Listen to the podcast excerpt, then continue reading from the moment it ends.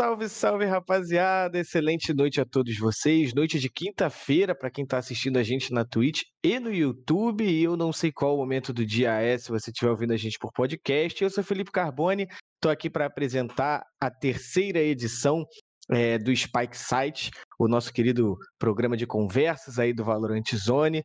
É, para quem não conhece a gente ainda, é, esse programinha é inspirado um pouquinho no bate-bola da ESPN, no Roda Viva da TV Cultura. E, como eu já disse aqui, estamos ao vivo e também em podcast. Antes de apresentar a nossa convidada, o meu querido produtor preparou uma apresentação para vocês. É, acredito que quem está vendo a gente ao vivo aqui já sabe muito bem quem é ela, já conhece esse rosto.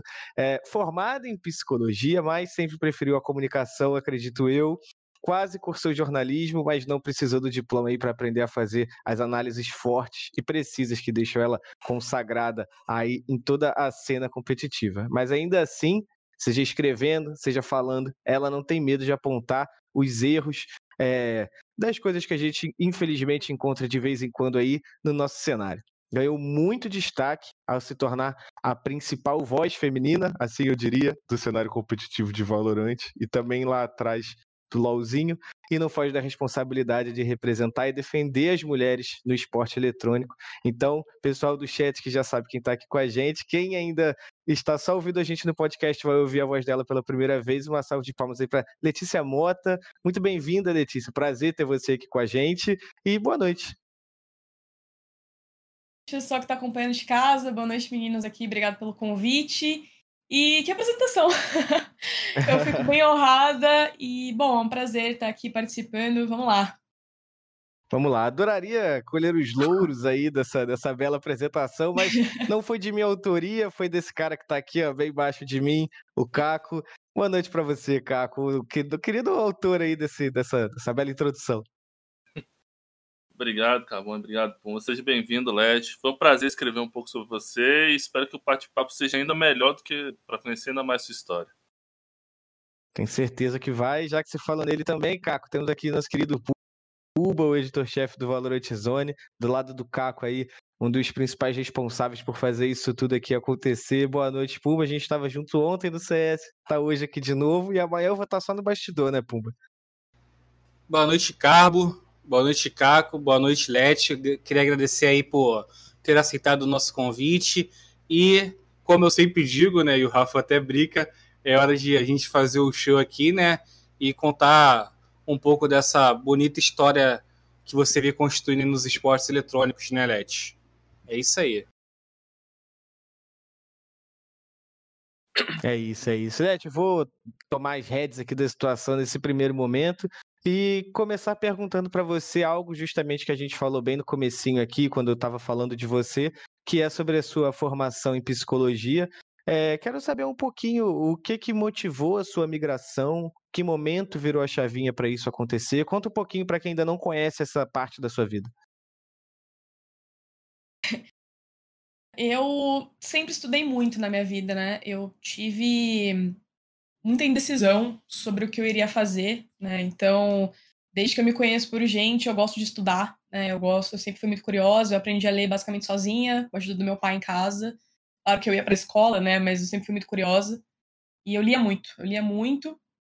Uh, e assim, eu tenho. O meu pai, ele era engenheiro, né? Então eu tive. Eu tive uma certa. Eu flertei um pouco, um certo tempo assim com engenharia, tanto que eu cheguei a a fazer o cursinho e entrar na engenharia, né? Por ser um semestre. Uh, e aí, então, meio que eu vi que não era para mim. Porque, assim, eu queria ir pra engenharia pra, no, a princípio, para fazer jogos, né? Eu já tinha meio que na minha mente que, como jogos eram uma paixão minha, é, e eu realmente era muito dedicada, muito esforçada, eu pensava, cara, eu vou programar, né? Eu já sabia um pouco de programação, que eu tinha aprendido sozinha, uh, por justamente ser muito curiosa. E aí eu pensei, bom, então vou fazer isso, né? Vou seguir um pouco aí da carreira do meu pai, né? Que sempre foi um espelho para mim, sempre foi uma pessoa que né, me espelhei e me inspirou. Uhum. E aí, só que eu entrei na engenharia da computação na época, né? Na Unicamp. É, acabei não me identificando tanto com o curso. Acho que a, a grade em si para engenharia era muito pesada, assim, fora que eu estava morando sozinha pela primeira vez. É, e eu falei, então, não é muito isso que eu quero fazer, não. Né? Eu era uma pessoa era, era difícil saber o que eu ia fazer. Até hoje eu, eu brinco com o pessoal que essas perguntas para mim em live, que eu falava, cara, eu gostava de tudo, né? Eu gostava de tudo, assim, eu queria trabalhar com jogos, mas eu gostava de tudo. Então, assim, era difícil. Eu nunca tive, ai meu Deus, eu vou para uma área, eu vou para essa área, sabe? Uh, então, basicamente, eu decidi que, ok, vou largar a engenharia, vou voltar pro cursinho e vou prestar jornalismo em São Paulo, né? Essa era a minha ideia. Nessa época, eu, lembrando que também eu sou do interior de São Paulo, né? Então eu morava no interior, nasci no interior. E eu virei pra minha mãe e falei, cara, eu vou prestar, vou entrar em jornalismo e eu quero trabalhar com jornalismo de, voltado para jogos, né? Voltado para cultura pop, né? Jogos, coisas que eu gostava. Uhum. E aí, nessa época, minha mãe falou, tá, mas não vai, você não vai estudar em São Paulo, porque eu não quero, né? São Paulo é perigoso. E, e todo jovem, né, quer ir para São Paulo, quer se aventurar por aí. Eu não era diferente. E eu fiquei muito frustrada com isso, porque na cabeça de né, um pré-adolescente ou alguém que já realmente é adolescente, está pensando já em vestibular, em alguma coisa assim. E nessa época, né, ainda com 18, 19 anos, eu tava assim, cara, se eu não for para São Paulo, não vai ter não vou ter trabalho, porque né, eu via muito essa área atrelada a esse eixo Rio-São Paulo. E para uhum. mim, não haveria, nem pensava em home office, claro, né? outra realidade. Mas eu não, eu não me imaginava, tipo, morando no interior e trabalhando, sabe, com games, assim, com a, com a indústria do entretenimento. Então, é, eu fiquei meio desanimada na época, assim, eu fiquei, tipo, meu Deus, e agora? Eu não sei, não quero, tipo, eu não queria cursar jornalismo no interior, assim, eu achava que não ia valer a pena, porque uma hora eu ia ter que sair, né, na minha cabeça eu ia ter que sair. Sim, sim. Então, aí, no 45 do segundo tempo, eu Tipo, eu lembro que na, na minha graduação eu tive um professor que foi também um, um grande amigo, alguém que era uma figura inspiradora para mim, né? Que era meu professor de filosofia. E ele falava muito sobre psicologia, às vezes, na aula, né? É, uhum. Algo bem assim, bem superficial. Ele não tinha formação nem nada, mas ele sabia algumas coisas que já tinha lido, né? Então, ele falava sobre psicanálise, sobre alguns temas desse tipo, e eu tinha um certo interesse, achava bem interessante, tipo, nossa, é, compreender mais, né, da, da, do ser humano, da, da, mente humana, e meio que é, moldado, né, dessa maneira, eu pensei, cara, eu vou, eu vou prestar psicologia. Eu gostei da grade, né, eu gostava de ler, gostava de humanas, não tinha problema nenhum prestar é, um curso nada a ver com o que eu estava fazendo até agora, né, que eu fiz um semestre, e, é, um pouquinho mais de um semestre de engenharia da computação, aí eu larguei, né, então, cara, prestei e fui, assim. Fui pra, pra psicologia. É, o começo, eu acho que o começo de todo o curso é meio que mil maravilhas, porque você tá bem convencido de que é aquilo, ou de que, né, é, é, novo também as coisas, né? Então você realmente não sabe o que, que vai ser.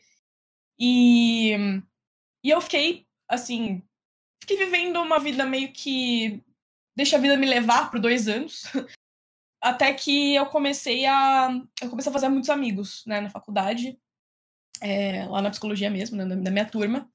E os meus amigos eram como eu, assim, era o pessoal mais nerd, né, que gostava de, jo de jogar, falava de jogos, falava de campeonato, né, a gente já falava de campeonato, falava de LOL, falava de várias coisas. E dessa, eu tinha uma amiga que ela me apresentou a um amigo dela que tinha um site, né, um portal de notícias de games ela falou, pô, meu amigo tá procurando alguém pra, pra escrever e... Basicamente escrever um review dentro de um jogo, uhum. é, de jogos, assim, constantemente, acho uma vez por semana, né, com uma certa frequência. O que, que, você acha? Você gosta de escrever, né? Você sempre tá falando disso, não sei o que, que, que você acha?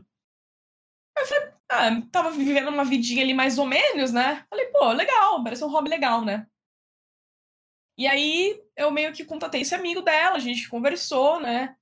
E aí eu falei, pô, tem interesse sim. E basicamente o resumo, resumo era, ele ia me passar um jogo, né, na Steam, um código, eu ia jogar e escrever um texto para ele e entregar pro site. Uhum. Então era basicamente isso. E, cara, para mim era, pô, que legal, né? Nossa, fiquei super animada e comecei a fazer e comecei a entregar os textos, entregar os textos, entregar, entregar os textos, até que chegou um ponto, assim, que, meu, já não fazia mais sentido nada do que eu tava fazendo ali na faculdade, sabe? Era, tipo, para mim ir pra faculdade, quando eu ia, porque eu faltava muito, eu calculava as minhas faltas. É, para mim ir pra faculdade era assim, era mano, um estorvo, porque eu não, assim, eu gostava de poucas aulas, eu não queria ir. É, eu preferia ficar dormindo, porque assim, meu curso era integral. Meu curso era de manhã até. É, tinha, às vezes eu tinha aula das 8 da manhã às 6 da tarde, né? E para mim, cara, era um, era um fardo. Eu queria fazer só aquilo que eu tava fazendo. E eventualmente ganhar alguma coisa com aquilo, né? Além de um jogo, né? E, normalmente era um jogo indie. Então não era nem, sei lá, ah, o jogo do, do mês, do ano. Não, era, eram jogos indies, mas eram jogos legais, né? E aí, é, as coisas começaram a. Eu comecei a viver um pouco dessa vida paralela. Algumas coisas pararam de fazer um pouquinho de sentido. Um, e eu continuei, né, por um tempo. Até que chegou um momento, em 2017, que eu falei. Eu tava olhando, assim, no, no, na internet, eu vi um curso lá de, de jornalismo de games na Casper Libre, em São Paulo. Eu virei pra minha mãe e falei, mãe, quero fazer isso, né? ela perguntou, né? E aí, quanto que é o preço, tal, não sei o quê, né? Passei o preço para ela, não era nada tão exorbitante. Um, porém, ia ter né, a questão de transporte, né? Que eu, no caso, eu morava em Bauru, né? Eu nasci em Piracicaba, morava em Bauru, e aí o curso era em São Paulo. E eu falei, ó, é um curso de férias, dá pra eu fazer tranquilamente, sem perder nada da faculdade, e, meu, é um negócio que eu me interesso, super gosto. Ela, minha mãe sabia que eu tava escrevendo né, esses reviews aí pro site, normal. Uhum. Eu, meus pais sempre foram assim, meio que, cara, se você mantiver os seus compromissos em dia, a gente não vai reclamar de nada. E eu nunca dei problema nenhum em casa, nunca dei problema.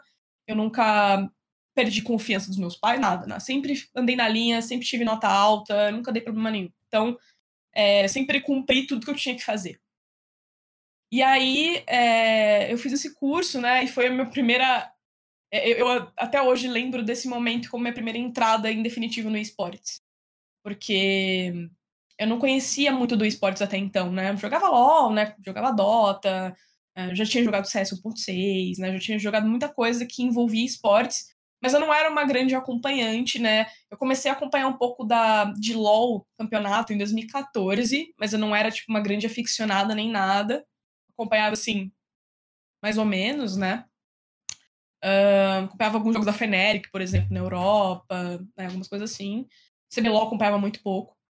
Uh, mas sabia que existia, tava lá e tal. Não, é, não era assídua, né? Não era telespectador é, ali o acesso à informação devia ser um pouco mais difícil na época, né? Sim, Sim, 2014 era, ainda era muito limitada essa questão de conhecer realmente o que, que era o esporte, né?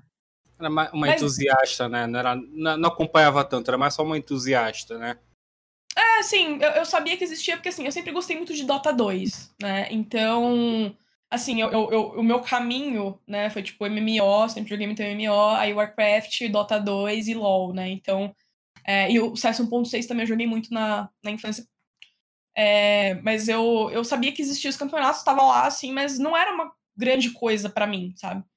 E aí eu fui realmente descobrir isso quando eu entrei no curso, né? Fui fazer esse curso aí, meus pais, né, me ajudaram com os cursos e tudo mais, né? Lembrando que eu não trabalhava, fazia curso integral, faculdade. Então, uhum. meus, eu, meus pais me, ajuda, me ajudavam a me manter. E aí, é, eles conseguiram custear tal. Eu fui fazer esse curso aqui em São Paulo, de uma semana, né, nas férias.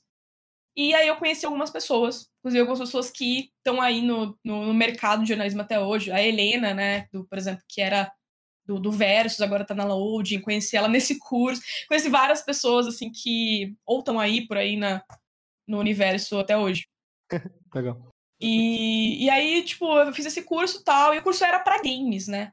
Mas a gente tinha algumas pessoas do esportes que estavam fazendo esse curso e estavam com interesse em escrever né, sobre campeonato, notícias de esportes. A Helena, nessa época, ela estava envolvida com o Tuês, né? Se eu não me engano, ela, ela fazia reportagem lá. Uh, então, eu, eu curiosamente, as pessoas que eu mais fiz amizade ali eram as pessoas do esportes, né? Eu conheci uma, uma moça nesse curso que ela fazia assessoria para Riot, né? Então, ela, ela trabalhava com a Lely. Eu imagino que a maioria conheça a Lely. É, então, ela trabalhava com a Lely ali, tipo, direto com a Lely. E a gente conversou, ela falou, ah, eu faço assessoria pra Riot e tal. Daí a gente começou a conversar, assim, porque eu tava mais interessada em LoL nessa época. E aí, cara, é... a gente foi mantendo esse contato, né? No final do ano, 2017, eu recebi um e-mail do meu professor do curso falando assim, gente, abriu uma, uma editoria para torcedores aqui, eles estão procurando gente para escrever sobre esportes. Alguém tem interesse? Eu já tinha meu portfólio ali, que não era de esportes, era de games, mas eu fiquei super interessada. Uhum. Mandei né? Mandei lá pro, pra essa editoria e quem me respondeu foi ninguém menos que Luiz Queiroga. que na época tava Pouca lá gente na. conhece, né? É, tá, na época estava na, no Torcedores. Queiroga me respondeu e falou: pô, gostei muito do teu portfólio, vamos conversar então, não sei o quê, não sei o que lá. Meu, fiz uma amizade com ele já, ele foi super legal comigo. Eu comecei a escrever, né, para torcedores daí, e aí eu não parei mais de cobrir esportes, né? Aí é, eu realmente comecei a meio que ver uma vida paralela, assim, eu já não, confesso que, né, não estava muito mais afim da minha faculdade. É, eu não queria desistir, porque eu já tinha desistido de um curso, então eu não queria que fosse o segundo. Uh, tinha a questão dos meus pais me cobrarem um pouco do diploma também, e, pô, eles estão investindo em, em, mim, eu não posso, né, simplesmente é, abrir mão disso, né, e, e assim, é, é eu sempre fiz faculdade pública, então eu não pagava faculdade, né, eu primeiro entrei no Unicamp, depois eu acabei entrando na Unesp, em Bauru, então assim, eu, meus pais não pagavam a minha faculdade, mas eles pagavam a minha moradia e as contas, né, então assim, eu pensava, cara, e o dinheiro que está sendo investido em mim, tipo, eu não posso simplesmente ir embora, né, é, eu, eu, achava muito injusto, e da minha parte eu pensava assim, cara, eu preciso me formar. Eu preciso me formar. O que eu vou fazer depois eu não sei, mas eu preciso me formar, né? Então, o que me fez sair, né? Na verdade, assim, eu, eu acredito que eu nunca saí da psicologia, né? Assim, é claro que eu não, eu não trabalho como psicóloga, mas eu me formei e eu acredito que eu carrego comigo as coisas que eu, eu aprendi lá, não só de matéria de faculdade, mas o que a vida morando cinco anos sozinha me ensinou, o que é, as pessoas de lá, né? Talvez se não fosse pelas pessoas que eu conheci lá, eu não estaria aqui. Então, é, eu acho que eu nunca saí, mas o que me fez sair foi a vontade de, cara, explorar o que eu sempre amei. Então, hoje estou uhum. aqui porque insisti. É... Leti, acho que além de você, mais pessoas, né? Tipo assim, terminar, fizeram a psicologia e foram para outra área. Seu colega lá na Riot, o Melão, ele é outro, psicólogo formado que também saiu. O nosso editor-chefe lá no, na Games Club Media, o físico, ele também formou em psicologia, agora também trabalha nessa área. É, por que, que você acha que tá, muita gente faz isso e vai para outro caminho? Vem para o esporte eletrônico?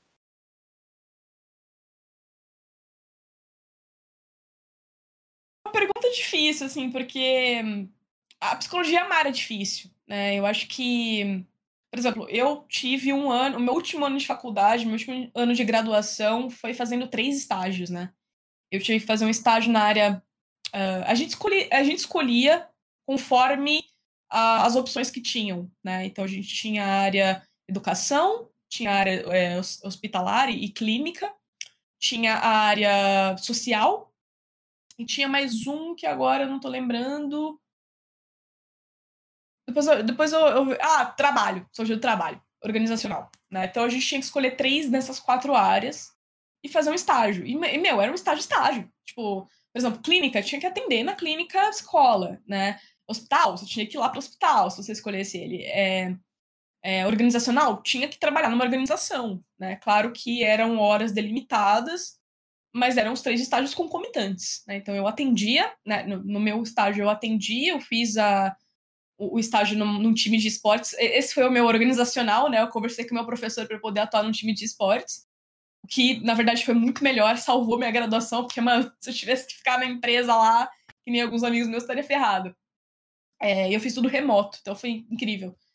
Um, e o meu terceiro, que foi social, né? Que eu era acompanhante terapêutica de uma paciente do CAPS, né? Então, assim, é, é, pesado, sabe? É, é você. A clínica eu nem vou dizer que é tão pesado, porque, embora, claro, você esteja atendendo as pessoas e tem momentos ali que são momentos, né, da pessoa tá te relatando as coisas, e algumas coisas são parecidas com a tua vida, algumas coisas vão uhum. te, te, abalar, vão te afetar.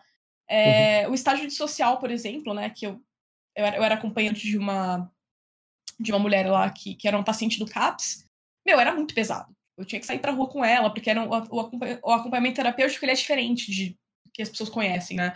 Então a gente vai pra rua com o paciente, porque a ideia é meio que reinserir o paciente na, na sociedade, né? Alguém que, por exemplo, tem esquizofrenia, então são temas mais delicados, e aí você vai com essa pessoa né, pra rua para viver com ela, pra, tipo, você pega busão com ela, você vai pro mercado com ela, então, assim, era. para mim, foi uma coisa desafiadora. É, você viver com uma pessoa diferente que, meu. É, tem uma, uma, uma, Ela tinha uma carga de, de vida, né? De, de muito maior que a minha, ela tinha muito mais anos que eu, ela tinha uma história muito mais pesada do que eu vi, eu não podia imaginar. Era uma realidade de pobreza, muito diferente da que eu vivi. Então, assim, para mim, eu vivia minha vida inteira numa bolha ali, eu tava saindo, sabe? Então, a psicologia é uma área difícil. Uhum. Né? Dependendo de onde você vai, claro, coisas mudam. É diferente você trabalhar numa empresa, você trabalhar um acompanhante terapêutico do CAPS, um acompanhante terapêutico de um lugar particular, né? Ou alguém que vai trabalhar na área da educação, ou alguém que vai trabalhar no RH, ou alguém... Então, são muitas possibilidades, né? Esporte também é uma possibilidade.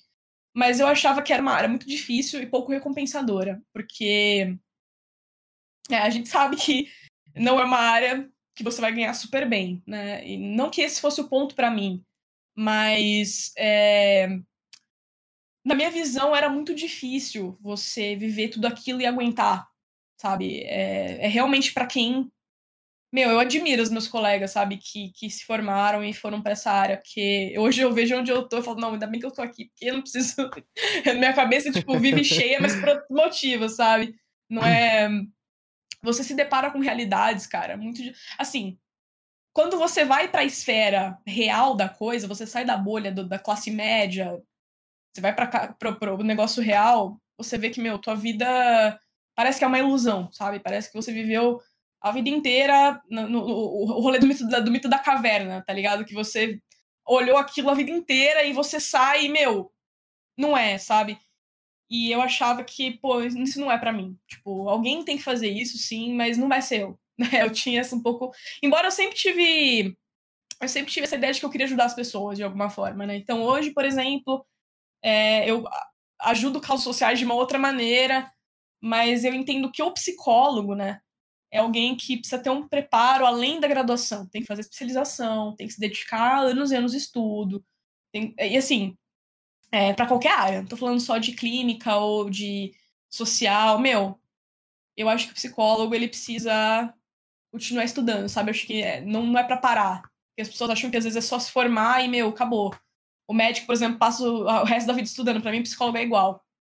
Fora tudo aquilo que você vai enfrentar. Eu não queria, por exemplo, só trabalhar pra gente rica, sabe? Tipo, eu não queria isso. Eu queria.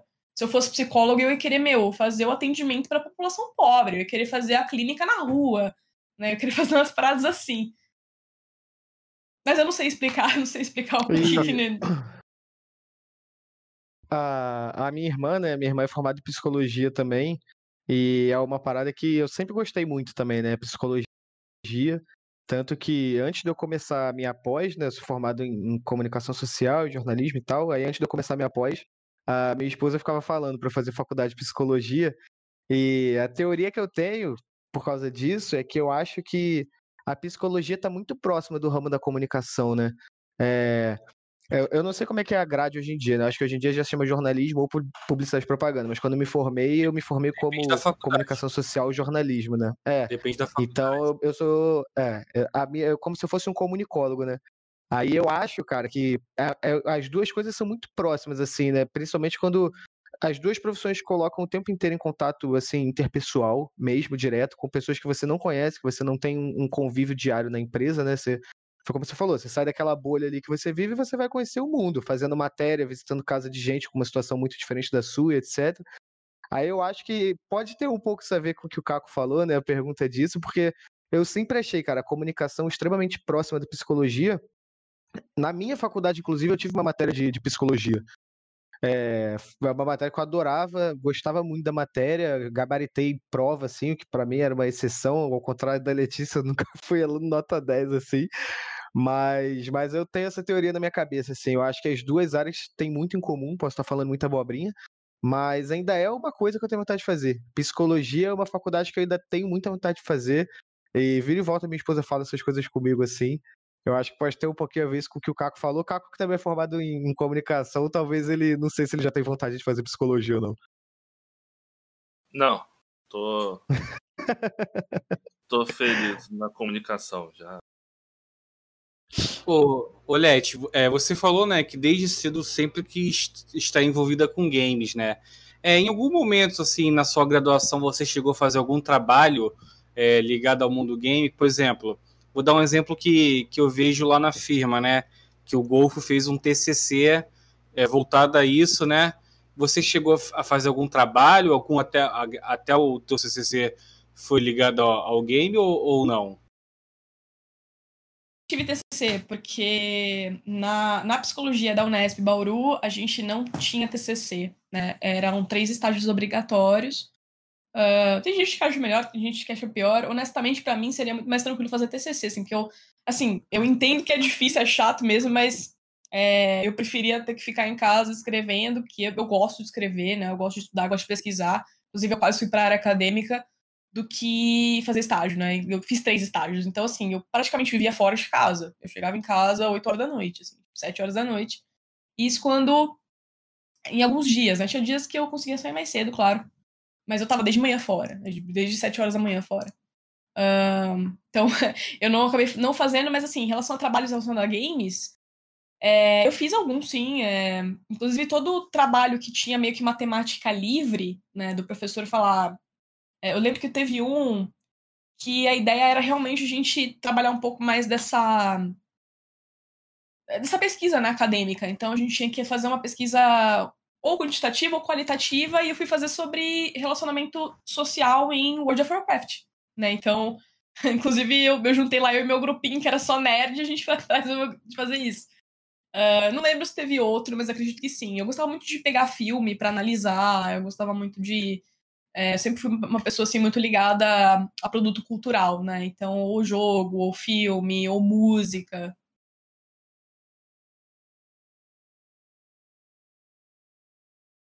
Pode ir, Bumia, cadê?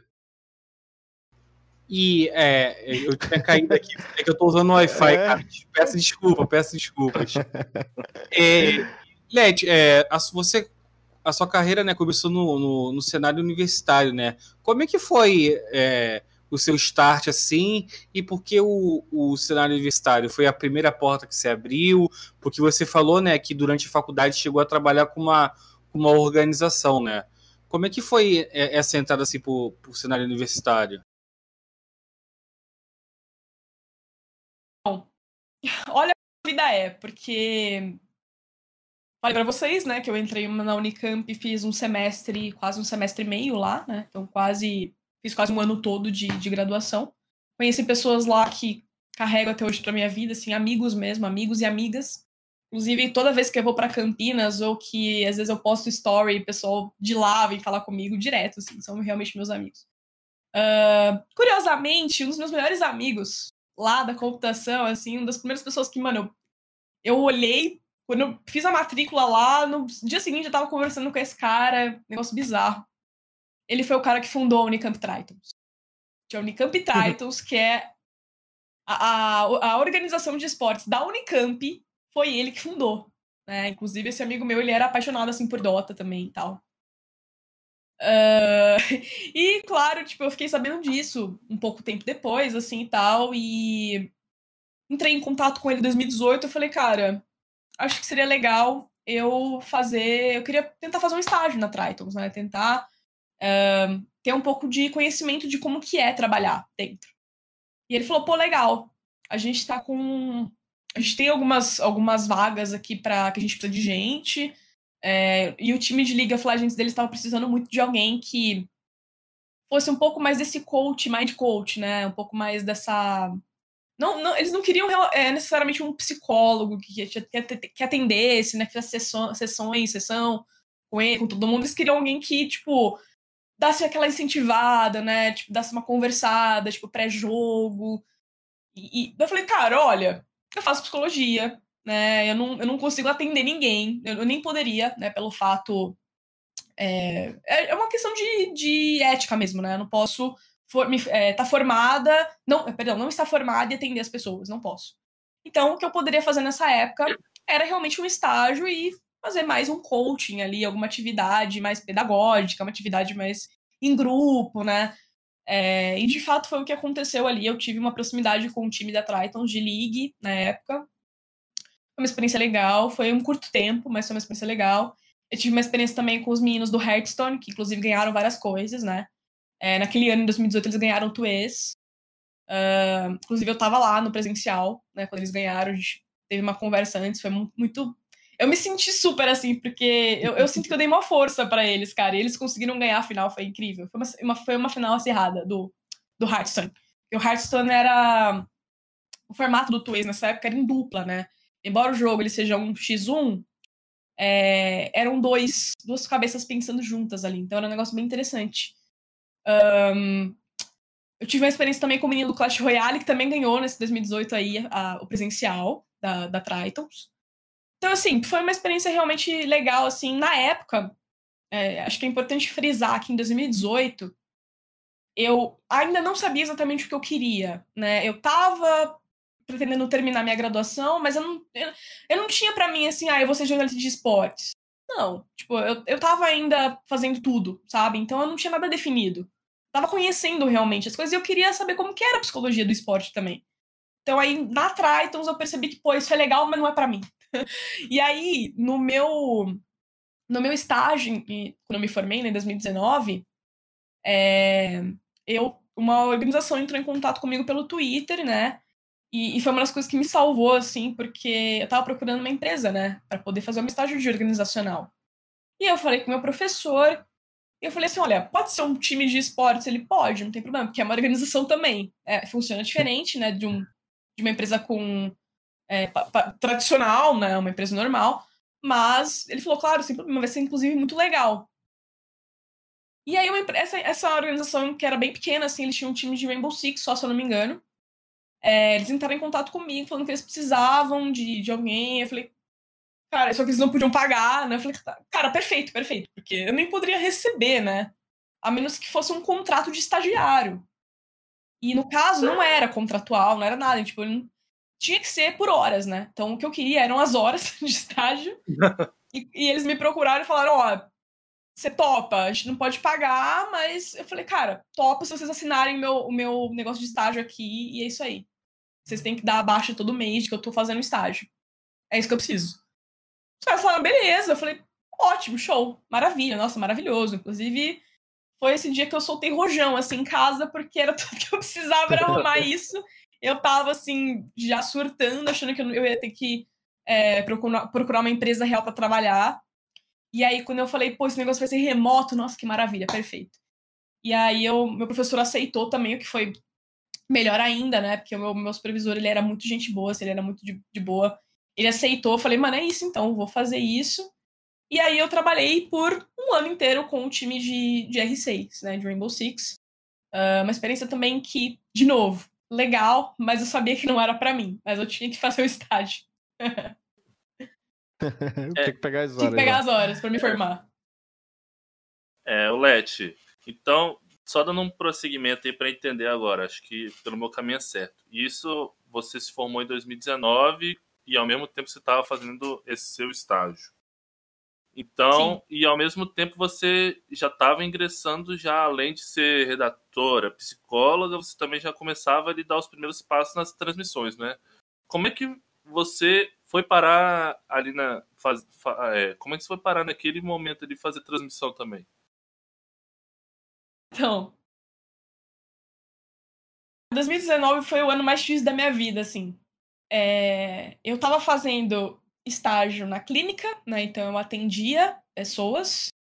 Uh, tudo bem que assim, não era. Eu não tinha uma semana, sei lá, com 10 pacientes. Não, eu tinha a gente tinha um limite para atender, né? Então eu atendia dois pacientes. Uma, um, é, uma hora por semana cada, né? Então não era tanto tempo assim. Mas eu atendia, uh, eu fazia o meu estágio de social, né? Então eu, também eu saía com a paciente, né? Que eu falei pra rua, também toda semana. A gente agendava um horário lá, ia pra rua. E aí, o quanto tempo a gente ficava junta? Podia ser uma hora, podia ser duas, podia ser três, assim. Era né, meio que indeterminado.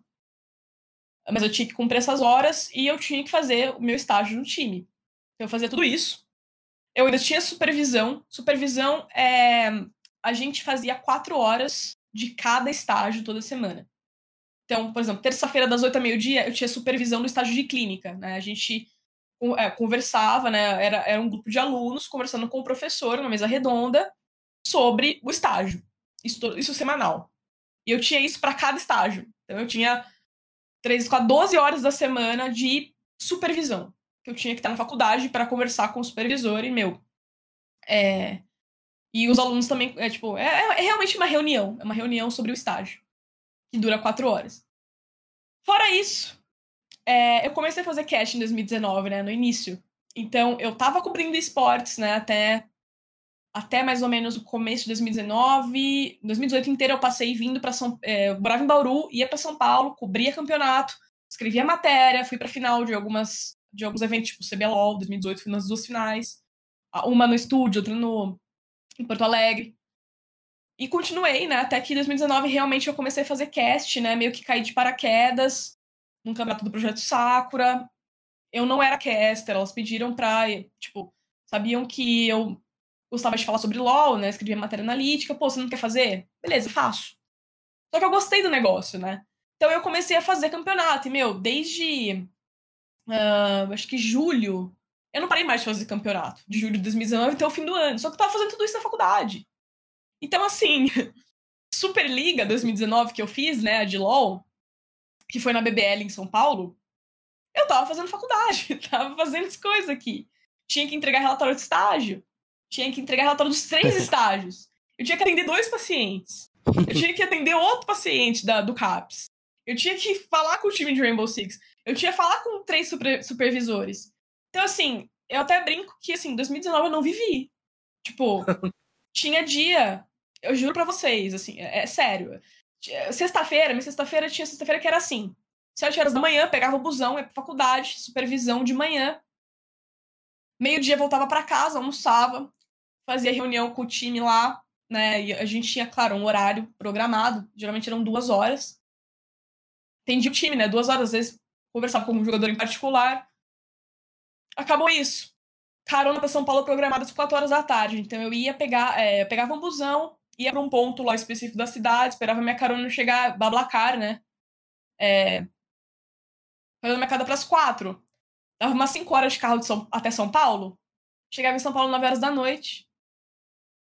Aí eu, eu dormia aqui na casa do meu namorado. Dia seguinte, fazer coisa, é de trabalhar. Então, fazer campeonato. A Superliga foi mais ou menos assim, né? Superliga. Eu não lembro agora porque era bem fim do ano, então eu acho que eu já tinha entregue tudo que eu precisava entregar. Mas eu lembro que teve um outro campeonato que é, acho que foi a um universitário que eu fiz, CPUE. Foi isso. Sexta-feira cheguei aqui 9 horas da noite, dormi, basicamente jantei e dormi. No dia seguinte, de manhã, tava lá para fazer o campeonato meio-dia. E assim. Nem lembro, sei lá, não lembro de, tipo, ter diversão nenhuma, assim. Então o pessoal falava, cara, jogar LOL? Eu não sabia o que era jogar LOL, cara. Não sabia, porque assim, também, é, 2019 foi o ano que eu passei estudando LOL, né? Então, Cara, eu chegava em casa às 6 horas da tarde, tinha passado o dia inteiro lá na faculdade para atender paciente, para fazer não sei o quê. Chegava às 6 horas da tarde, eu tomava, chegava em casa, tomava um banho, jantava, vendo VOD, né, de LoL, de várias ligas, CBLOL, Liga Europeia, Liga Chinesa. Dava meia-noite, uma hora da manhã, eu tava indo dormir, assim. E tinha que estudar, e tinha que entregar relatório, tinha que não sei o quê, e tinha que dar uma olhada em outra coisa, tinha que fazer coisa da casa, né? Tinha que arrumar a casa, tinha que arrumar meu quarto, tinha que lavar louça. Então, assim, eu não lembro de ter vivido 2019, sabe?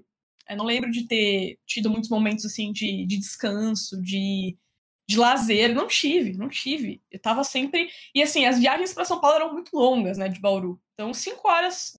É, era uma viagem, assim, de acho que era quatro horas e meia de carro, mais o período que você demora em São Paulo, né, para atravessar a cidade. Então, eu passava. Cara, eu, eu, brinco que também em 2019 eu passei o ano inteiro viajando. Que era. Eu só lembro de estar dentro do carro assistindo VOD, assim. É o que eu lembro.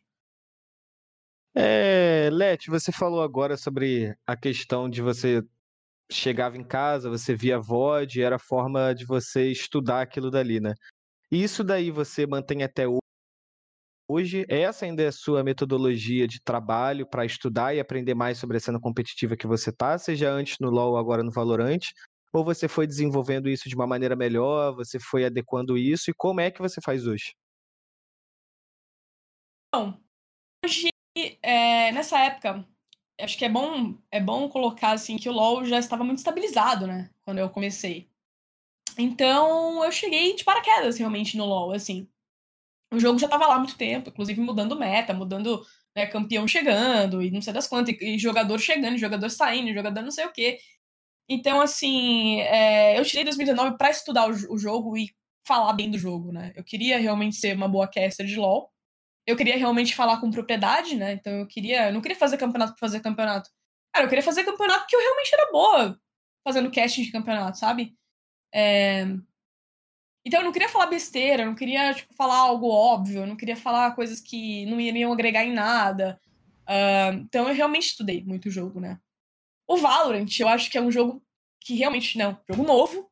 É um jogo que eu comecei acompanhando desde o beta. Eu comecei jogando desde o beta. Então, para mim é diferente. É, como eu estudo Valorant, como eu estudava LoL. Né? Acho que o LoL eu tinha realmente muito que correr atrás. Uh, o Valorant, é, eu posso dizer que eu, eu, eu sei bastante do jogo, né? Eu não nem por elo, né? Mas eu realmente conheço muito do jogo. Eu sei como os, os players de alto nível pensam.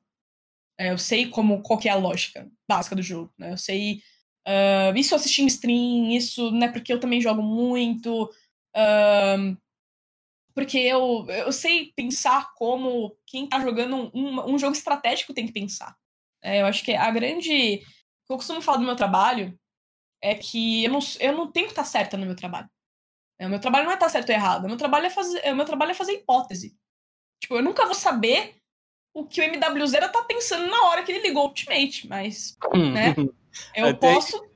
Isso é um pouco até difícil, né, que ele faz umas jogadas ali que, meu Deus. Ou, sei lá, uh, o Sutecas deu um, um, teleporte num lugar que é, normalmente ninguém dá e ele morreu, né, mas... Como eu vou adivinhar o que ele estava pensando? Eu posso ter uma hipótese em cima do que ele estava pensando, mas como que eu vou saber qual que era o pensamento da pessoa? Eu não vou saber. Então, assim, eu sempre tive para mim que o meu trabalho é tecer hipóteses, né? E tentar explicar um pouco do meu ponto de vista. Ninguém precisa Sim. concordar com o meu ponto de vista. Mas eu também não posso falar uma grande besteira, né? Tipo, não posso falar, pô, que burro, teu teleporte num lugar merda, né? Tipo, não é assim. Mas a gente vai tentar passar o que a gente acha. Né? Então, assim, é, é legal você ter uma noção de jogo para você tentar passar isso pro público. Então, eu acho que é, como eu vejo uma transmissão hoje como eu vejo antes, mudou muito também. Porque hoje eu penso muito mais em quem tá em casa e quer ter um momento legal, sabe? Eu acho que a gente tá vivendo um momento muito especial, né? De muito uh, ruim, de pandemia, de isolamento. Então, às vezes, tudo que a pessoa quer é distrair a cabeça, é dar risada. Então, eu acho que o meu estilo de casting ele mudou muito de um estilo mais sério para um estilo hoje descontraído, com informação, com didática e com emoção, né? Passando realmente. É, eu gosto de me empolgar muito. Então, assim, como eu estudo hoje, cara, eu vejo VOD, sim. Mas eu não me preocupo em, pô, eu. Nossa, uh, eu preciso entender o que esse cara tá fazendo. Eu acho que o LoL também é um jogo muito mais complexo, né? Muito diferente um jogo do outro. Uh, no LoL você precisa entender é, algumas coisas de, de, por exemplo, noção de tempo no jogo, embora eu acho que no, no, no Valorant também existe uma noção de tempo. Uh, mas eu acho que no, no LoL é, é, assim. É um jogo muito mais complexo taticamente, né? O que você precisa uhum. fazer são cinco pessoas que.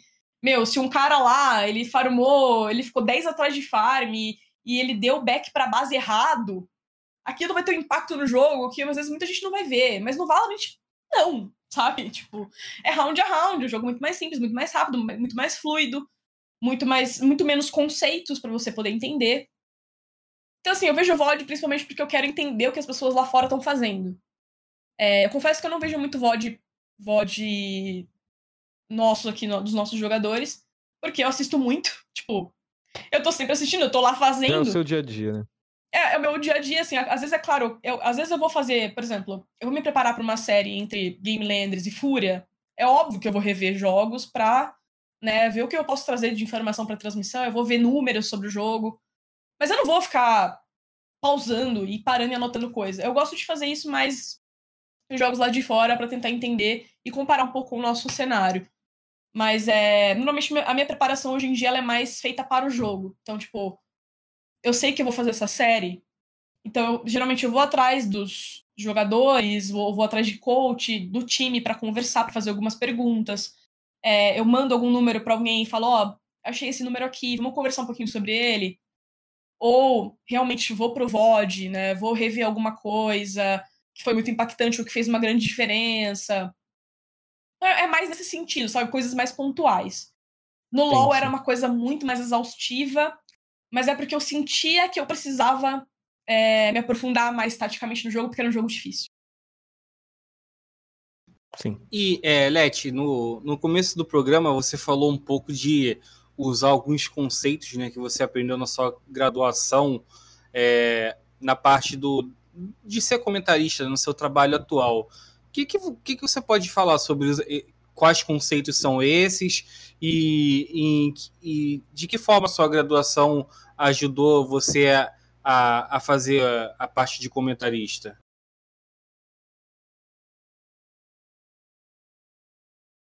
Muito difícil, porque eu acho que a psicologia me moldou a ser quem eu sou. É, eu acho que se eu não fosse para lá, eu seria outra pessoa diferente, muito diferente. Então, provavelmente com outros valores, né, com outras ideias. Eu acho que a pessoa que eu sou hoje, eu sou graças a tudo que veio antes. Eu sou gra... eu dou graças aí ao LOL, né, a minha trajetória, a minha faculdade, porque embora não foram coisas que eu posso, eu não, eu não posso falar, por exemplo, que eu uso a psicologia, porque usar a psicologia eu não uso, né, mas coisas que eu aprendi a, a ser realmente, eu amadureci muito, né, nesse período de cinco anos morando sozinha, tô tendo que me virar, tendo que. Cara, tava lá na tipo, tava lá na faculdade no campus o dia inteiro, né? Então era exaustivo, eu tinha que saber administrar o meu tempo, eu tinha que saber estudar, eu tinha que saber fazer um monte de coisa. Então eu cresci, amadureci. É, com relação ao meu trabalho, eu sinto que eu me esforcei muito para ser uma boa comunicadora, né? Quando você tá falando com pessoas, e assim, no meu trabalho alguém pode, alguém pode pensar, ah, mas você só fala com o Nico, né? Ou sei lá, com Bida, então, eu tô falando pro público toda vez que eu tô fazendo meu trabalho, né? Então, assim, é, eu tenho que pensar que as pessoas são diferentes, né? Nem todo mundo vai pensar igual a mim, ou nem todo mundo vai entender o que eu tô falando. É, nem todo mundo conhece os conceitos do jogo, nem todo mundo. E, e é uma coisa que, assim, parece bobo. Mas quando eu comecei a acompanhar a transmissão de esportes, é, eu pensava nisso. Eu pensava, cara, Primeiro que eu pensava assim no CBLOL, por que não tem mulher, né? Tipo, será que não, não, nenhuma mulher se identifica tanto com o jogo a ponto de estudar ele também? Ou o que acontece, né? Ou será que eles não contratam mulheres? Não sei, né? Eu não, realmente não sabia. Uh, depois que eu fui ver que realmente não havia tanto interesse, né? Ou havia muito pouco interesse, mas eu sentia que faltava uma dedicação extra, né? Pra quem queria realmente ser caster, para pegar o bagulho e, meu, mostrar realmente que quer estudar, que vai se esforçar, que vai fazer um negócio legal, porque você ser pro player e você aposentar e virar caster é muito mais fácil, né? Você realmente fazer um negócio. Basta você saber falar, porque o conhecimento você já tem. Mas a, a parada de você, cara, não ser um, um player. Um player ali, sei lá, maravilhoso e você querer fazer uma parada, você tem que ter um certo talento, você tem que ter um certo. Ou pelo menos tem que ser muito esforçado. Então eu acho que eu acho que eu fui atrás, assim. Eu acho que eu, eu, eu percebi que eu precisava ser uma boa comunicadora. Isso eu era. Eu, eu sempre gostei de falar, sempre gostei de escrever. E a faculdade me ajudou a falar mais para as pessoas. Eu, aliás, eu, eu também brinco que eu não sei até hoje como eu estou aqui fazendo o que eu faço. Porque eu sempre fui muito tímida. Eu sempre fui uma pessoa muito introvertida. Embora as pessoas falam hoje, ah, não parece. Não, mas eu era realmente. Eu era. Não, gente, eu era muito travada, assim, eu, de, a ponto de eu, eu tenho um trauma na minha vida de. Eu fui fazer uma, uma apresentação para a escola, na minha primeira série, para a escola inteira, colégio inteiro. E na hora de pegar o papel para ler a apresentação, eu comecei a tremer. Eu, tipo, e eu travei, a minha voz não saía. E aí o colégio inteiro começou a rir de mim. E isso ficou pra minha vida, assim. Eu não. Até hoje eu me lembro disso, assim, desse episódio, porque eu fui pro banheiro, eu chorava, chorava, chorava, e a professora atrás de mim, do tipo, ah, não, mas calma, não sei o que. Até hoje eu não sei o que ela tira a cabeça de me botar pra ler o colégio inteiro, né? Puta ideia merda. mas. Perdão do palavra, mas realmente é ideia bosta. Mas eu vivi esse trauma, sabe? De, de ver o colégio inteiro rindo de mim. E. E eu nunca mais consegui fazer uma apresentação assim, sabe aquelas apresentações que você faz ali no, no ensino fundamental, quinta série, vai apresentar uhum, o. Uhum. Só começa os primeiros trabalhos ali com slide, né? Com cartolina ali segurando o negócio. Meu, eu não conseguia mais falar. Me dava tremedeira, me dava um negócio no peito, assim. Imagina me livrar disso. Porque, assim, até hoje eu tenho um pouco disso quando eu vou entrar no ar, assim. Eu fico nervosa, mano. Eu fico, tipo, me dá. Começa a dar, meio, meio que me dá tremelique, né? Não é fácil não é fácil. Até hoje eu tenho um pouco disso, claro que melhorou muito, mas a faculdade foi o grande ponto, assim, que, que eu falei, cara, eu vou me soltar nisso aqui, aí eu apresentava trabalho. Inclusive, todos meus amigos queriam que eu falasse toda vez, né? Tinha trabalho para apresentar? Ah, a gente faz o grosso aí, você apresenta lá pro professor. então, Sabe, foi um negócio que, meu, eu, eu, eu, realmente, eu realmente aprendi a fazer a parada, eu realmente aprendi a falar para as pessoas, realmente aprendi a conversar com as pessoas e, e ser mais tranquila, né? Eu acho que quando você também entende que, o que acontece com você, o que aconteceu com você, quando você meio que dá sentido pro trauma, né? Ele cura, né? Então acho que hoje eu posso dizer que eu me curei do trauma. E tanto que eu faço que eu faço, né? Mas não é, ainda não é fácil, claro. Existem nervosismos, existem ansiedades, existem tudo. Mas a gente lida, porque é a vida, né? Vai ter que lidar e eu acho que a psicologia me ensinou a ser mais livre, né? Mais independente. Falar melhor com as pessoas, acho que foi isso. É, Leti, voltando um pouco mais contando a sua carreira, você já citou que você gostava muito da Fnatic, você também fala nas suas redes sociais que é super fã da G2. E a gente lembra que quando você cobriu o cenário de LoL, você acompanhava muito a Liga Europeia, né? É, como que surgiu esse interesse por acompanhar esse cenário especificamente? E se você não pensa trazer isso pro, pro Valorant, seja o cenário europeu, o asiático, o NA, alguma outra coisa assim? Essa Liga Europeia surgiu porque tinha a Froscorin lá. Assim, ela. Eu lembro que eu assisti. Ela, ela, ela entrou na LEC, né, na LEC em 2019, eu acho. Uh, mas ela já fazia antes a LPL, né? Ela fazia. Ela tinha feito algumas coisas menores antes. Então, assim, já existia o meu interesse na Liga Europeia porque eu achava que a Liga. Eu achava que o nível era bom, né? Uh, e assim, leia-se 2014, eu não entendia muito, então na época eu achava que o nível era bom. Uh, eu tinha. Eu tinha um amigo meu que ele também acompanhava, assim, ele acompanhava LCSNA e ele acompanhava. É, porque na época não era LEC, né? Não era LC, era LCSN, UNA. E aí esse amigo meu, ele assistia, eu assistia algumas vezes com ele, assim, sabe, comentando e tal. Uh, isso antes da, da Frostgreen entrar, mas não era, como eu falei para vocês, eu acompanhava uma coisa ou outra. A Fnatic era o melhor time, né? Então, eu realmente acompanhava um pouco mais a Fnatic ali, porque a Fnatic já era o melhor time. E eu sabia, né? Já tinha um pouco desse conhecimento. Uh, mas eu realmente comecei a ser fã assíduo da LEC depois que a Frostgreen foi pra lá. Eu, eu gostava muito do trabalho dela na LPL, mas eu não conseguia acompanhar a LPL nem a pau por causa do horário. Tipo, é, mano, quem trabalha sabe que, assim, é horrível mesmo para quem trabalha com jornalismo, vocês devem saber quem. Ah, se eu... vocês já assistiram, mas. Meu, é um horário assim, é o oposto do nosso, cara. Tipo, você tem que estar tá acordado 6 horas da manhã, 5 horas da manhã. Tipo, é difícil. Então, assim. Eu tive, eu tive, que cobrir um mundial, é, um dos mundiais que aconteceu na China, e a final aconteceu de, de madrugada, né? E, pô, eu torci muito para ser 3 a 0 para voltar a dormir, cara. Torci muito. Muito. Eu torci muito. Fatores que, que me distanciou um pouco de LCK e LPL, né? Porque o horário é muito ruim. E assim, é, eu não podia trocar o meu horário simplesmente porque, gente, eu fazia faculdade, eu tinha que entregar, tinha que fazer estágio, tinha que né, ainda trabalhar. Né? Nessa época, cobrindo esportes, mas assim, eu tinha que entregar texto, tinha que, e eu tinha que fazer o meu, a minha rotina. Então não dava para simplesmente eu falar, ah, não, vou acordar agora três horas da manhã e acompanhar o negócio inteiro. Não dava. Então, assim, eu assisti alguns VODs com ela, na época da LPL, pouca coisa, não acompanhava muito, não. Mas eu, eu comecei a realmente me engajar mais na LEC em 2018, ali quando eu comecei a fazer parte da TR também, em 2019. E aí, a, a LEC era a minha base de estudo, assim, porque também na, no Around the Rift, né, que era o programa que eu fazia, uh, meio que cada, cada um ficava responsabilizado por uma liga e meio que ninguém pegava a LEC para tratar de uma maneira mais profunda, né? E eu gostava da LEC. Ainda mais depois que a Frost foi para lá, para mim era, ela era uma referência de mulher, né?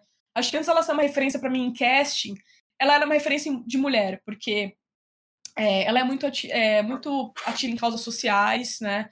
Eu sempre fui uma pessoa que, meu, eu não tenho medo de falar o que eu penso.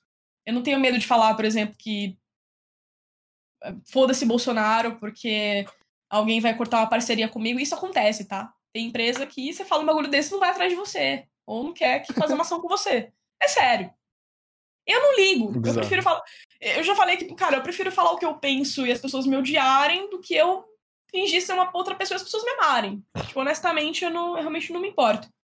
Então, assim, causa social, né? Feminismo, é, causas que me, me, envolvem mais, tipo LGBT também, porque eu sou bi. É, cara, eu vou falar, né? Eu vou, eu vou me envolver, eu não vou ficar quieta, eu não vou simplesmente ver uma injustiça e ficar calada, porque eu quero manter a aparência, ou porque eu quero que tal marca goste de mim. Cara, sabe? Não.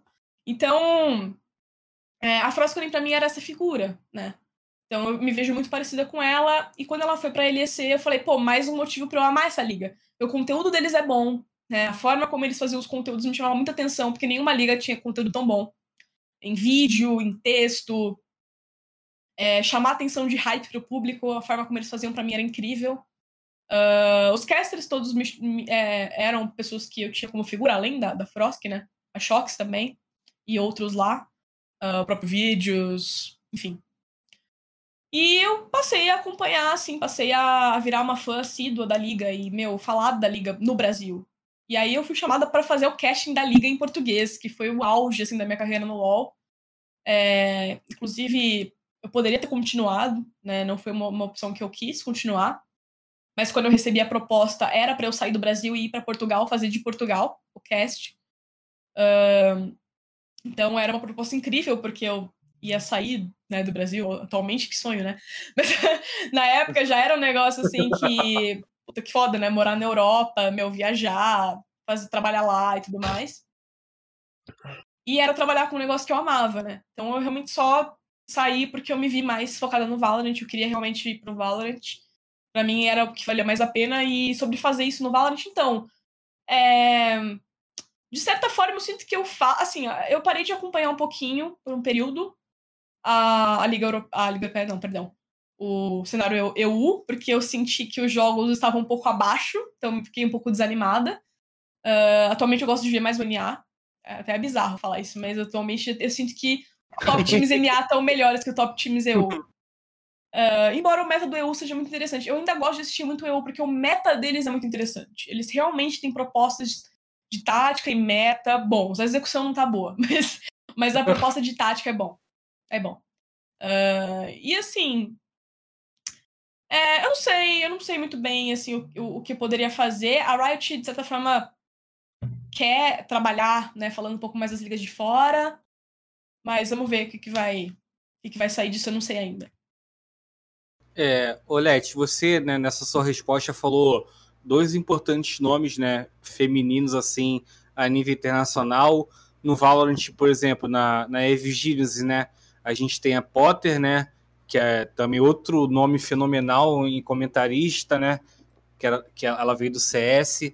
E assim, hoje, né, não tem como negar que você hoje é o principal nome é, do Valorant brasileiro assim, Travou. É hip pumba, hein? Nossa senhora. oh. F, F, enquanto o Pumba não volta, Leti, eu vou fazer a minha pergunta então, enquanto ele não vem, já que ele falou que a internet dele estava caindo. É, talvez tenha um pouco de semelhança com a pergunta do, do Pumba também. É, voltou, Pumba. Quer perguntar? Voltou, voltou. Até que parte vocês escutaram? Ou não escutou não. nada? É, alguma coisa sobre referência brasileira, né? É, então, você, é. você né, é uma das principais vozes é, do Brasil, no Brasil, né, no geral, e a principal é, persona no feminino, assim, né? Você já se vê no, é, no patamar é, dessas outra, desses outros nomes que eu citei? É, é, um som, é uma vontade sua chegar nessa, nessa importância? Como é que você se vê, né, hoje, é, como pelo que você já fez, não só no LoL, mas agora no Valorant? Que eu não. Assim, embora eu seja falante de língua inglesa, né? Eu falo inglês, mas é, eu não faço cast em inglês. Então, para o meu trabalho realmente ser tão grande assim, eu imagino que se eu fosse. Se eu fizesse cast, né, se eu fizesse um produto em inglês, ele seria muito maior do que ele realmente é. Um, mas acredito que para o Brasil eu seja uma, uma, uma boa referência. É, eu acho que uma coisa que eu sempre quis ser, eu sempre quis mostrar que mulheres podem fazer um bom trabalho sem precisar usar beleza, sem precisar, é, sei lá, ser uma, igual a alguém, ou sei lá. É, eu, eu sempre notei que existia uma falta de mulheres falando com propriedade de assuntos. Né? Assim, e é algo que no esporte tradicional existe já muitas, né? Mas no, no esporte, eu sentia que faltava alguém que fosse mais. que fosse realmente um fã de um, de um esporte para realmente trocar ideia de uma maneira mais aprofundada, sabe? Eu sentia que faltava mulher para fazer isso. E normalmente a gente vê o quê? Mais streamers, né? Mulheres. E aí a streamer ela vai ter um papel mais de jogar, Sim. interagir com o público, né? Entretenimento. E o que eu queria fazer era um entretenimento diferente, né? Eu queria participar de programas, eu queria debater, eu queria falar do, do jogo, do campeonato, da rodada. E aí eu percebi que é, não tinha muito isso, né? Não tinha. Eram sempre homens fazendo isso. Uh, e aí eu comecei um questionamento interno do porquê, né? Do porquê isso acontecia. Se era as mulheres que não tinham interesse ou o cenário que afastava. Eu percebi que é um pouco dos dois, mas um meio que gera o outro, sabe? E as mulheres não têm interesse porque o cenário não é amigável, né? É, tanto que, cara, cara, quando eu comecei a fazer é, reportagem, fui cobrir evento, meu, que choveu de gente dando em cima de mim, assim. Tipo, a pessoa nem queria saber do meu trabalho. Tipo, ah, o que, que você faz? Ah, o que, que você cobre? Dane-se, né? A pessoa quer dar em cima de mim, né? E assim, isso aconteceu de jogador, aconteceu de. de gente de time, de outras funções, não tô falando só jogador. Tudo que você pensar aconteceu. E eu pensava assim, mano, a gente não é nada para essas pessoas, velho. A gente é um pedaço de carne ali que apareceu, é isso aí. Sabe? É isso aí. Eu falei, meu, eu não. Eu não vou, eu não vou tolerar isso. Tipo, não sou obrigado a tolerar isso e, meu, eu vou fazer meu trabalho aqui e vou provar que meu trabalho é sério. Então, todos os anos que eu passei, desde esse final de 2017 que eu comecei a escrever para torcedores até aqui, foi para mostrar que meu trabalho era sério e que eu não tava aqui pra, pra aparecer, eu não tava aqui pra fazer fama, eu não tava aqui pra isso, eu tava aqui pra fazer o meu trabalho e fazer um trabalho legal, que as pessoas gostassem. Né? E não é um trabalho que, sei lá, não é algo que eu faço só para mulheres. Porque também tem isso, né? É, embora gere essa identificação, mulher gosta de ver mulher em algum lugar, porque, pô, que legal, né? Tem alguém lá. É, você se, você uhum. se vê lá, né? Quando tem alguém lá. Uh, mas eu sinto que, pô, por que, que um homem não pode gostar do meu trabalho, né? Que já aconteceu assim de um cara me elogiar e alguém responder, ah, gado. Por quê? Porque o cara falou bem do meu trabalho? Porque eu sou boa no que eu faço? Porque o cara gostou do que eu falei? Tipo. Pura criança. Por que esse cara é gado, sabe? Tipo, por quê? Por quê? Gente, eu, eu, eu estou existindo e trabalhando. Se alguém falar, nossa, que trabalho bom, é ser gado, me perdoe, mas eu não quero estar mais nesse mundo, sabe? Porque não entra na minha cabeça. Então, assim, é uma eu acho mais difícil, cara. Eu acho o cenário de esportes, ele é mais machista do que o cenário de esporte tradicional. Porque a, idade, a imaturidade das pessoas, né? Então as pessoas estão... A tela ajuda bastante também, né? Todo mundo escondido ali atrás Cara, as pessoas são mais vocais, sabe? Tipo, a galera do esporte tradicional, eles já estão vivendo em outra realidade. Porque o negócio tá lá, a barreira já foi quebrada, e aqui a gente tá, assim, meu, até o ano passado tinha quantas castes trabalhando em campeonato, campeonato brasileiro, assim, né? Tier 1. No CBLOL, por exemplo, até hoje não tem. Então, assim, né, tem no Academy, no, no produto principal não tem. Então, assim, meu, olha o quanto já quebramos, mas olha o quanto falta quebrar, sabe? Eu acho que. Eu acho que tem um pouco disso, mas eu fico feliz que é, eu eu recebo muita mensagem hoje de gente falando, cara, cara, não conhecia seu trabalho, conheci você no Valorant. Cara, é, gostei muito. E, tipo, vem muito de homens isso. E, tipo, não é. Você percebe que o cara não tá dando em cima. Ele tá falando a real, sabe? Ele tá falando, tipo, ele não, ele não quer, tipo. É, porque tem cara, claro, né? Vem dar um papo, né? Vem falar, ô, oh, gata, linda, não sei o quê. Mas a maioria, que é assim, o que eu realmente vejo de, de até mudança de cenário, que no LoL é muito mais molecada, né? É muito mais uma galera assim de me perdoe gente que usa foto de anime no, no Twitter, porque tem gente legal, mas tem muita gente insuportável, mano. E, e no LoL é isso. É essa molecada chata que, meu, não pode ver mulher mesmo. Mas no Valorant, agora no FPS, meu, os caras não ligam. Os caras, inclusive, tipo. É, eu fiz até um post brincando lá no story de machismo e tal. Os caras, ah, esses babaca tem tudo que se ferrar e não sei o que. Os caras, nossa, super, tipo. Eu me surpreendi, real, assim, no FPS, cara. Tipo, eu sei que ainda existe machismo, como existe em todo lugar. Mas o FPS foi uma área, assim, que me surpreendeu em termos de maturidade. É, e você falou, né, que tem um objetivo, né? É, é, nesse seu trabalho de fazer de participar do casting, você sente pressão nesse seu objetivo assim ou, ou não? Sim, objetivo.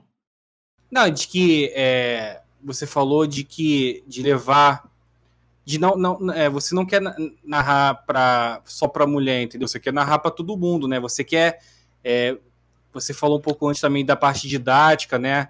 não só fazer comentários, assim, você quer também ajudar a ensinar a ensinar o pessoal que está assistindo, né, principalmente agora, que é importante, né, no começo do Valorant, é uma modalidade que está iniciando. Você sente pressão nisso ou não?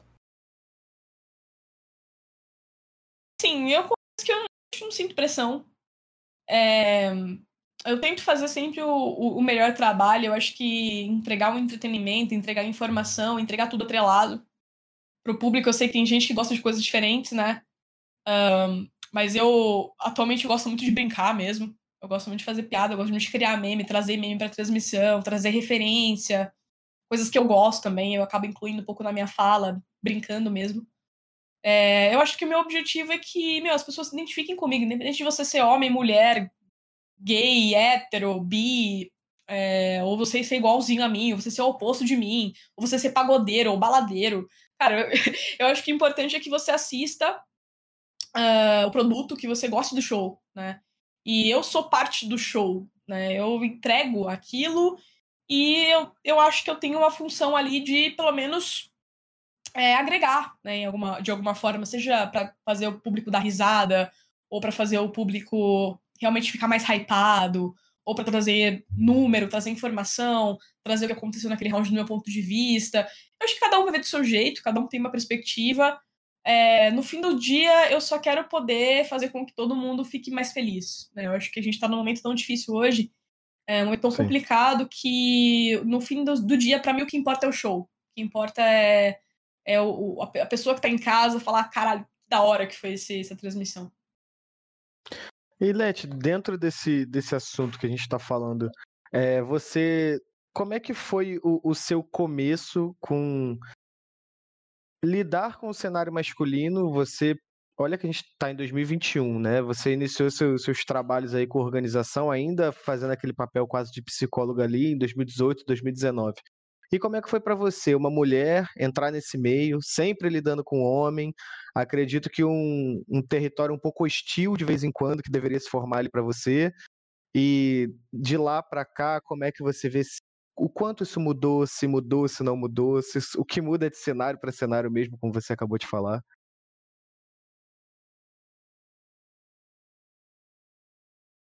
Sim, é você entende que às vezes você vai falar uma coisa e você não vai ser ouvida. Tipo, por exemplo, você tá numa reunião, né? Você é uma mulher e você, tipo, falou alguma coisa. Passa, tipo, três minutos, um outro cara falou outra. E as pessoas vão responder muito mais aquele cara, ou, ou dar muito mais ouvido porque ele falou. Parece que o que você falou não importa, ou não é tão interessante, ou, ah, mas é, mas é essa ideia, ou alguém repete o que você falou e a pessoa é muito mais legal. tipo, esse, esse, tipo de coisa acontece com frequência, sabe? É, é engraçado porque eu realmente não conhecia muito sobre isso, até eu ler sobre. Quando eu comecei a ver um pouco mais sobre feminismo e tal, eu comecei a ver um pouco sobre isso. E eu comecei a reparar. É, eu não fui grande vítima de machismo no esporte. É, tipo, gente, machismo existe em todo lugar sei lá, se você for na rua, você pode ser assediada. Se você for numa reunião aí numa grande empresa, Você pode, você pode sofrer um mansplaining, né? Você pode passar por situações de machismo. A gente está sujeita, né? Não vai mudar do dia para noite. Não vai, é uma cultura. É, eu, não, eu, eu confesso que, assim, nunca vivi grandes situações, assim, de... que me fizeram pensar, nossa, eu vou desistir. É, inclusive, o que me fez continuar foi, foi as, foram as portas que foram se abrindo para mim, muitas delas com indicações de mulheres, assim. Vários trampos que eu peguei frila, várias partes que apareceram para mim foram indicação de outras minas. E eu sinto que hoje em dia tá, assim, as, as, coisas melhoram, né? Apesar de serem passos devagar, assim, você vai vendo que o negócio é lento. Ali. É, mas as coisas de quando eu entrei a, é, comparado com hoje, as coisas são melhores, assim. É, e tá caminhando para ser ainda melhor. Que nem eu falei, cara, quando eu entrei, eu nem tinha perspectiva nenhuma de um dia ser caster, mano. Tipo, eu queria, tudo bem que eu não queria ser caster quando eu comecei no esportes, né? Eu nem passava pela minha cabeça, mas quando eu. Primeira vez que eu pensei, cara, que eu até comentei com a Evelyn, né? Eu conheci a Evelyn muito cedo no, no, no cenário, porque ela cobria o CBLOL e eu também cobri o CBLOL. E aí um dia eu virei pra ela, a gente tava lá na sala de imprensa do CBLOL, eu falei, cara, deve ser muito legal ser caster, né? Tipo, isso olhando a transmissão ali e tal. É, e eu, eu pensei na hora, pô, é um negócio que eu queria tentar, mas deve ser muito difícil. E eu lembro de quando eu falei isso, e assim, eu falei isso porque eu não via ninguém, sabe? E eu achava que, cara, deveria ser realmente um negócio assim muito mais complicado do que realmente é. E não sei, minha visão era realmente muito limitada, sabe? Tipo, e não só pela que tipo, ah, a minha visão é limitada, mas que o mundo limita as coisas para mulheres também. Uhum. Mas eu sinto que, que as coisas realmente caminha, caminham para uma coisa muito melhor agora em termos de inclusão. Eu acho que não tem que ser só inclusão, cara. Eu acho que você não tem que abrir uma vaga só porque uma mulher é mulher, sabe? Eu também sou contra isso. Eu acho que, meu, a, a, a pessoa tem que se provar, né? Você vai abrir para uma mulher, então você vai abrir para melhor. Você não vai abrir para, sei lá, eu acho que é bom dar oportunidades também, porque as pessoas precisam criar experiência, precisam ter uma jornada em algum. Cada um tem que começar de algum jeito. Se você nunca começar, você nunca vai fazer, você nunca vai ficar bom, né? Eu, se me contra... Ninguém ia me contratar quando eu comecei, em 2019, o primeiro cast que eu fiz. Mas se não fosse aquilo, e se não fosse os outros que vieram na sequência, talvez eu nunca melhorasse, nunca chegasse no, no ponto que eu tô, né, evoluísse. É uma, é uma constante evolução, não acho que eu sou a melhor mas eu ainda posso chegar lá, né? Então, assim, é... algumas portas têm que ser abertas, sim, mas eu acho que tem que valer a pena, sabe? Você tem que investir nas pessoas certas, nas pessoas dedicadas. É... Cara, eu acho que. É, e eu, eu já eu deixo claro isso, porque algumas pessoas às vezes vêm conversar comigo sobre esse assunto, e eu falo, e a Babi é uma pessoa, a Babi, né, que é narradora, ela pensa igual a mim. Que ela também acha que a gente tem que estar lá porque a gente merece, e não porque a gente é mulher. E eu concordo. Eu acho que é, não dá para abrir um espaço por abrir, sabe? Isso não é, isso não é inclusão. Isso não é inclusão. Se você colocar uma pessoa ruim fazendo algo porque você quer abrir uma vaga, essa pessoa vai ter hate e o cenário vai falar: olha que bosta, tem uma mulher lá, tá ligado? Que ela não manja, porque ela não sabe. E se você colocar a pessoa certa, se você colocar as pessoas certas, aí, aí sim você vai provar o teu ponto. Acho que é mais ou menos por aí. Com certeza. É, Let, você mencionou que você teve uma proposta para Portugal e você preferiu ficar aqui no Brasil, né?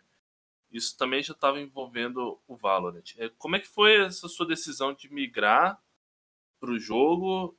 E você também citou sobre que você tinha jogado um pouco do CS 1.6. Como é que foi você trocar de MOBA para FPS?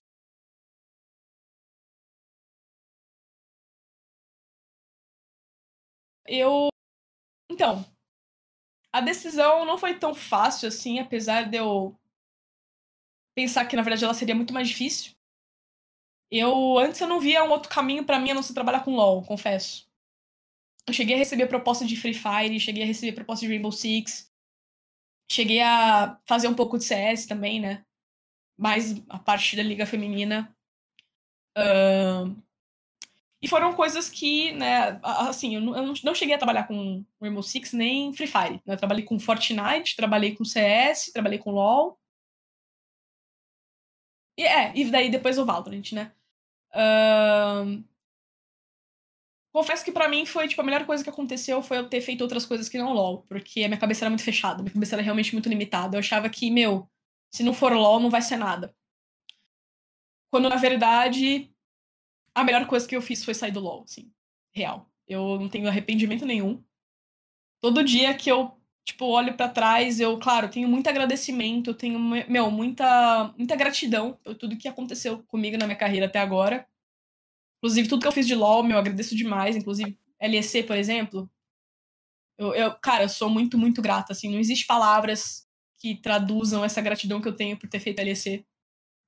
Foi um marco na minha vida, coisa que eu, na época, eu chorei horrores. Eu lembro até hoje, quando me foi feita a proposta, né, que o cara tava aqui no Brasil, o, João Cício, que é, ele é CEO da Inigon, lá de Portugal, ele veio pro Brasil. Isso foi um pouquinho antes de estourar a pandemia em São Paulo. Uh, em São Paulo e Brasil, né? Eu lembro até hoje que a gente se encontrou num café, ele fez a proposta para mim, meu, eu saí de lá chorando, assim, no, no metrô. Voltei para minha casa chorando, porque para mim era um sonho, assim. E... e, é engraçado porque, se, se eu não me engano, vai fazer mais ou menos um ano. Agora em março dessa data.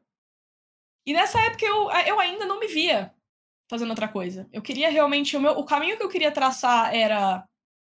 É, na minha cabeça, eu queria fazer a LEC, eu iria ter. Eu achava que eu iria ter um bom desenvolvimento durante a LEC e eu iria ser reconhecida pelo CBLOL. E eu ia ser chamada, possivelmente, se abrisse alguma vaga, claro, né?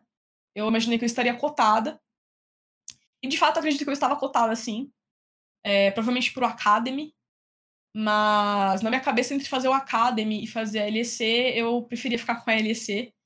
É, a, a proposta era melhor, né? Eu ia pô, sair do Brasil, morar em Portugal, né? Tipo, era o salário era, era bacana, né? Para viver lá. E, e, claro, é um campeonato maior, tipo, é um campeonato hype. Então, talvez se fosse o CBLOL eu tivesse aceitado, assim, se fosse, tipo, se fosse pra esquipar um passo, assim, eu acho que eu teria aceitado. Talvez, não sei, não sei dizer. Porque nem, nem foi me oferecido, né? Eu basicamente fechei muito antes a, a questão do Valorant. E a migração, cara, tipo. Eu não lembro qual foi o momento, assim, eu lembro que. Eu virei um dia, assim, eu tava fazendo bastante campeonato de Valorant e eu já não tava mais afim de assistir nada de LoL, cara. Assim, eu, eu não tinha mesmo, mais o mesmo prazer. Isso depois que acabou o segundo split da LEC. Aconteceu a final ali, Feneric G2. Meu, naquela semana, parece que tinha morrido LOL pra mim, sabe? Tipo, eu não tava mais interessada. Nem o Mundial eu tava tão hypada para acompanhar. E porque minha cabeça era, era muito Valorant mesmo, sabe? Eu tava meio que com hype, eu sabia que eu poderia conseguir algo bom se eu me esforçasse o suficiente. Minha cabeça era daquele protagonista de anime que ele, ele sabe que a luta vai acontecer ali daqui duas semanas, né? Ele vai enfrentar o vilão tal. E ele já tá matutando, assim, tipo, então, eu preciso usar esse, esse, esse, esse poder, vou treinar isso, isso, isso.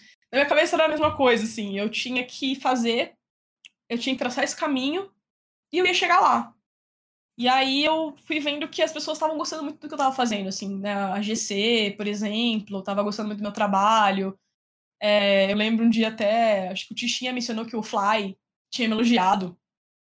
Uh, então eu tava eu percebi que eu tava sendo mais hypada, assim, tipo, que as pessoas estavam gostando do meu trabalho e eu, eu fui ficando mais hypada também e fui entregando mais e mais e mais e mais. Então a decisão foi, tipo, cara, isso aqui não me faz tão feliz mais. E talvez não era tudo isso que eu achava, né? Eu, eu acho que eu me limitei muito a isso, não tem que ser isso porque vai ser isso. E eu me fechei. E aí, quando apareceu o Valorant, eu falei assim: então, agora vai ter um negócio legal aqui. E eu acho que é um jogo em que o Brasil vai melhor. então foi um negócio que me motivou mais ainda. Porque na hora que eu pensei que, pô, o Brasil pode realmente ir bem nisso, eu falei, pô, é o jogo perfeito. Pode ser o primeiro, a primeiro no Valorant o Brasil pode ser trazer o famoso mundial, né, da Riot para casa. Não, aí eu falei, cara, é um negócio muito foda para estar envolvido, porque assim, você estar na história de um jogo desde que ele saiu né? Porque, por exemplo, a história do Tichinha com o LoL, Tichinha com o Valorant. É um bagulho que eu acho da hora pra caralho, né? Você contar a história de um jogo desde que ele saiu. Então eu vi é, essa oportunidade, né? Aliado, claro, eu gostei muito do jogo, né? Desde que eu, que eu comecei a jogar o jogo, eu falei, meu, esse jogo é pra mim. É, eu já não jogava muito mais LoL, confesso, há muito tempo. Mesmo, mesmo fazendo cast de LoL e gostando de fazer o cast, eu não jogava mais LoL direito. Eu só via VOD, via VOD, via VOD, via VOD. E o Valorant é um jogo que eu gostava de jogar, além de assistir. Então ele me hypou muito mais. Fora a questão da novidade, né? A questão da. que eu falei agora do Brasil. É, do, do, futuro do jogo. Eu pensei no futuro do jogo, eu falei assim, cara, isso, isso aqui vai ser muito bom.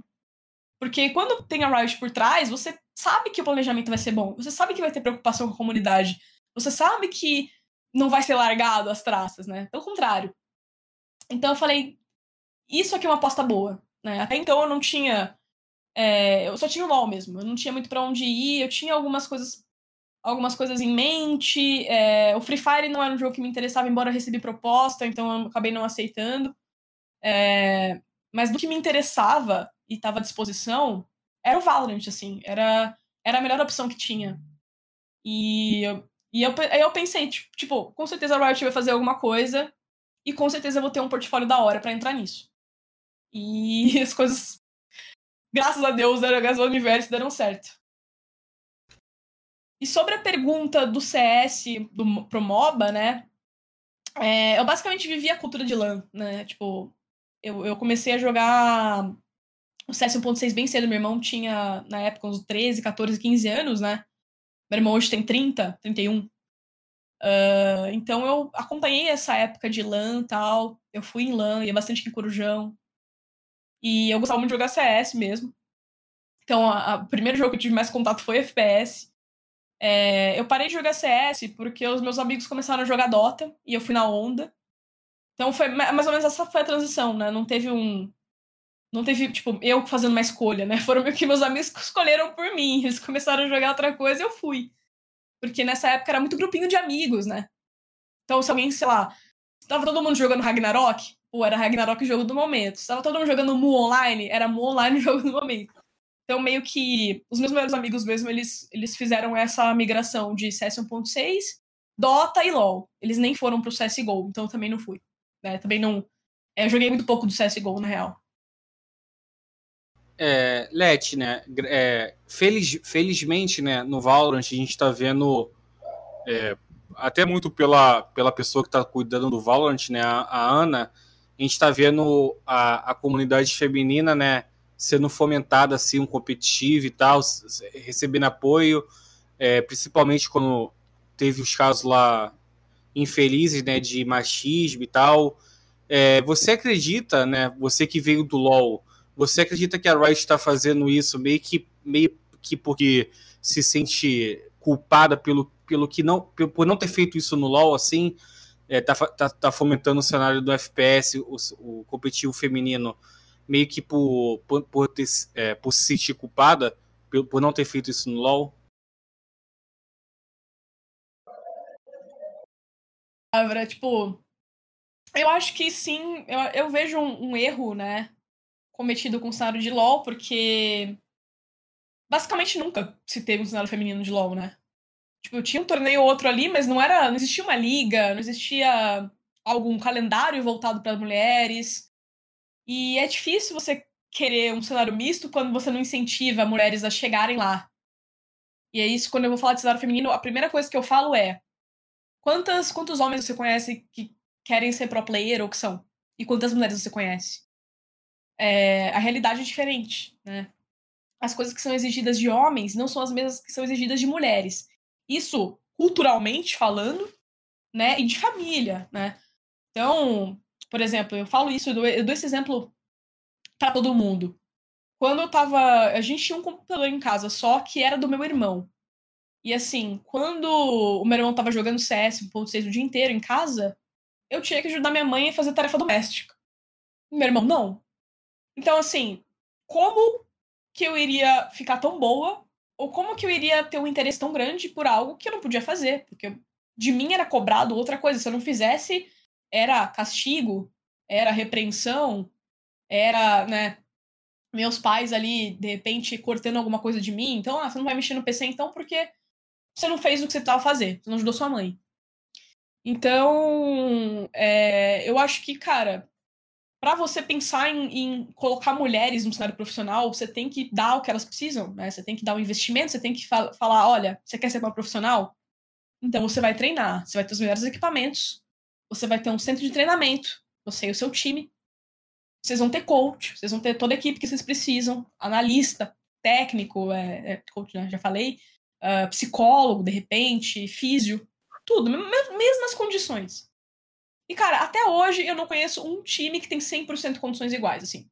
Eu acho que, é, de novo, agora no, no Valorant a gente tá tendo condições mais interessantes, né? Tem mais orgs investindo.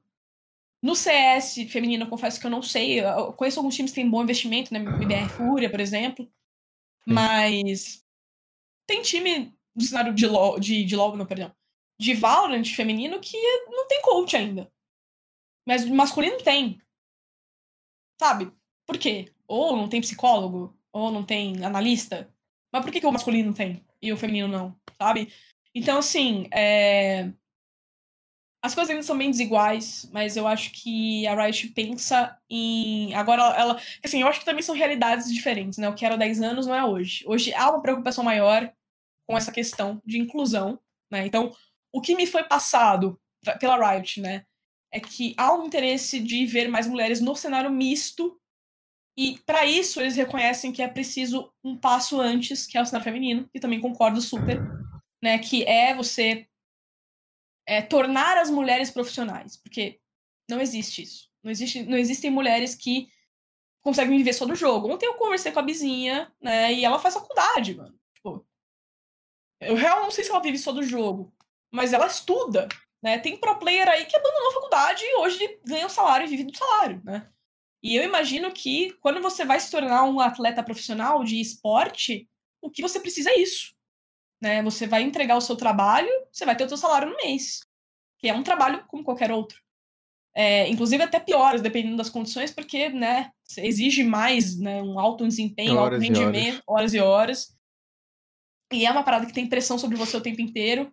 É uma parada que exige psicológico. Então, assim, é, eu não sei se a culpada é a palavra, mas é, eu sinto que a Riot quer reparar, assim, um pouco do um possível erro que aconteceu no LoL, que até hoje você não vê muitas mulheres, né? Acho que, o, se eu não me engano, o CBLOL Academy é a única liga em que o cenário misto é melhor no mundo. Eu não lembro de um cenário Tier 1, por exemplo, ou Tier 2, em que existem é, mulheres jogando com homens. Então eu acho que a gente precisa realmente caminhar muito nesse aspecto ainda. E dentro desse contexto, é, Letícia, é, até trazendo um pouquinho uma conversa que a gente teve com, com as meninas do MBR, eu acho que o Pumba tava também, que a gente até falou dela para você em off, que foi a, a Fly e a Julie, é, colegas de, de, equipe até da, da própria vizinha, né? Elas falaram justamente sobre isso, né? Que é legal você ver as organizações ali investindo de certa forma nas meninas, mas que elas vão para campeonato sem coach, elas não têm psicólogo, tudo que você falou, fisioterapeuta, nutricionista, enfim, isso tudo. E dentro disso, eu quero perguntar para você se hoje você já totalmente inteirada do que está acontecendo no, no cenário competitivo, se você vê muitas organizações se aproveitando só do hype de ter um time feminino e como que você enxerga é, até que ponto isso é bom, porque querendo ou não, é uma forma de você ter uma equipe feminina, e até que forma, até que ponto isso é ruim, porque você tá só meio que tapando um sol com a peneira ali, já que você não tá dando condições iguais, como você falou. O problema sério hoje em dia que é as empresas, né, as marcas perceberam que feminismo vende, né, e perceberam que mulheres são um público enorme, né, e são mesmo.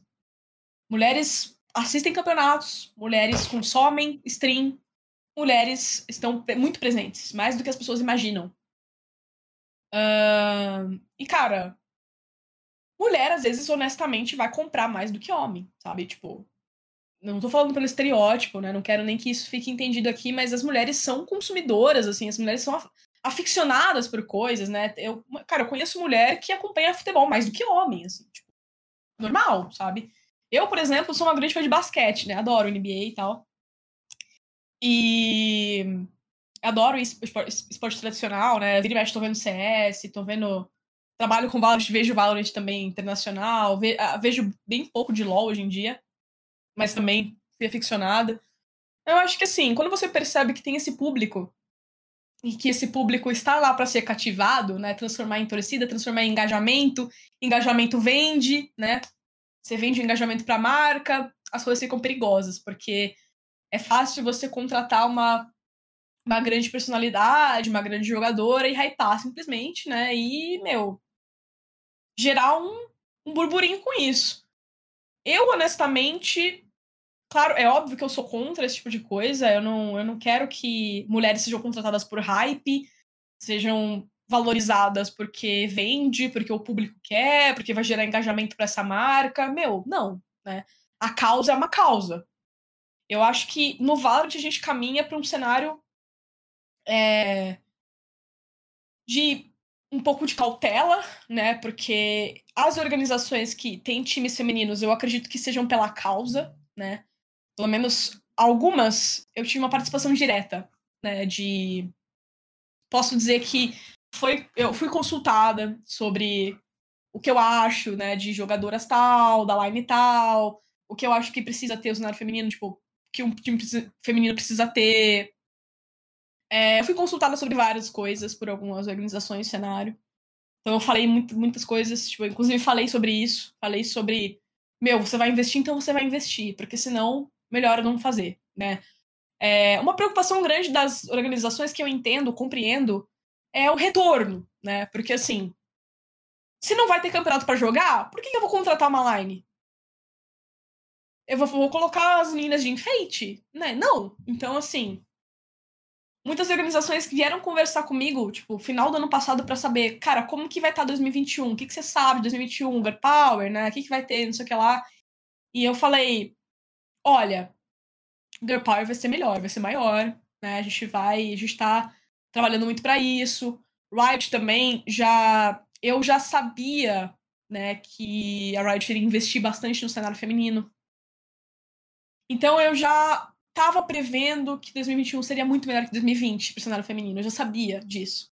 Então eu pude dizer para a organização: olha, você tem um time interessante agora, jogadoras que você está vendo que são promissoras, contrata ou fica de olho, né, para no futuro próximo, né? Vai escaltando, vai vendo isso, vai conversando. Nada com pressa também, porque eu acho que, meu, fazer coisa com pressa não é, não é legal, né? Eu acho que as coisas têm que ser bem trabalhadas. Por exemplo, eu acho que um, time que dá show nisso é a Fúria. Né? A Fúria tem um scout muito bom para as coisas, eles trabalham com uma seriedade, um profissionalismo muito bom, do que eu né, já consegui acompanhar. E eles não fazem as coisas por fazer, eles pensam em longo prazo, eles pensam num, num projeto que, meu, vai durar, eles não vão simplesmente largar um jogador às traças no meio do negócio, sabe? Eu acho isso muito legal. Eu não acho legal quando você dá o contrato e, meu, você não tá pensando em longo prazo. Tipo, eu, não, eu realmente não acho isso bom não é bom para o atleta, não é, não é bom para a organização, não é bom para ninguém. Então, quando eu vi isso, né, é, essa preocupação das organizações em contratar, mas qual que vai ser o retorno, né, de não só para mim que estou investindo, mas para elas. Quando eu vi essa preocupação, eu fiquei bem feliz, porque eu pensei, cara, eles estão querendo um calendário, eles estão querendo alguma coisa realmente para fazer um negócio legal. É... E eu acho, eu acho que é isso, assim, eu não, eu não sinto que a gente tem uma, uma grande glamorização. Eu acho que alguma uma outra, assim, dá para perceber que é um pouco do. tá aproveitando um pouco do hype, né? Uh, mas, assim, honestamente, se tá beneficiando as, as mulheres, cara, eu fico até feliz. Eu acho que tem casos também que é uma entrega realmente. Quanto mais hype você tem, é melhor para a marca do jogador também. Então, assim, Sim. uma jogadora ter um grande hype não é ruim, sabe?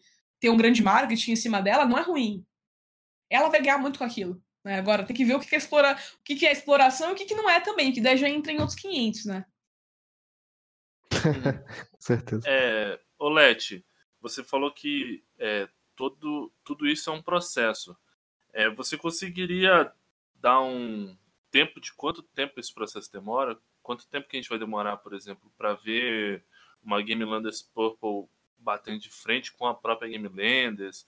Ou ou a gente vendo uma Daika jogando uma equipe principal junto com homens. Já que, tipo assim, já vê que as equipes são boas, as minhas têm talento, só que ainda não teve essa transformação. Consegue dar um prazo?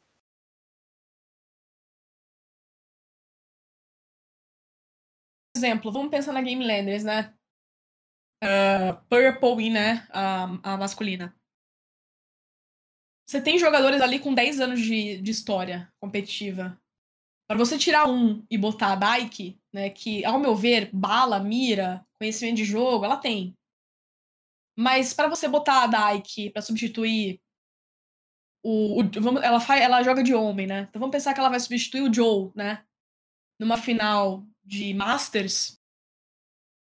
Quanto isso pode comprometer eventualmente o time numa decisão, né? Ela ficar nervosa, ela pinar e ela começar a se questionar, porque ela é uma menina nova, né?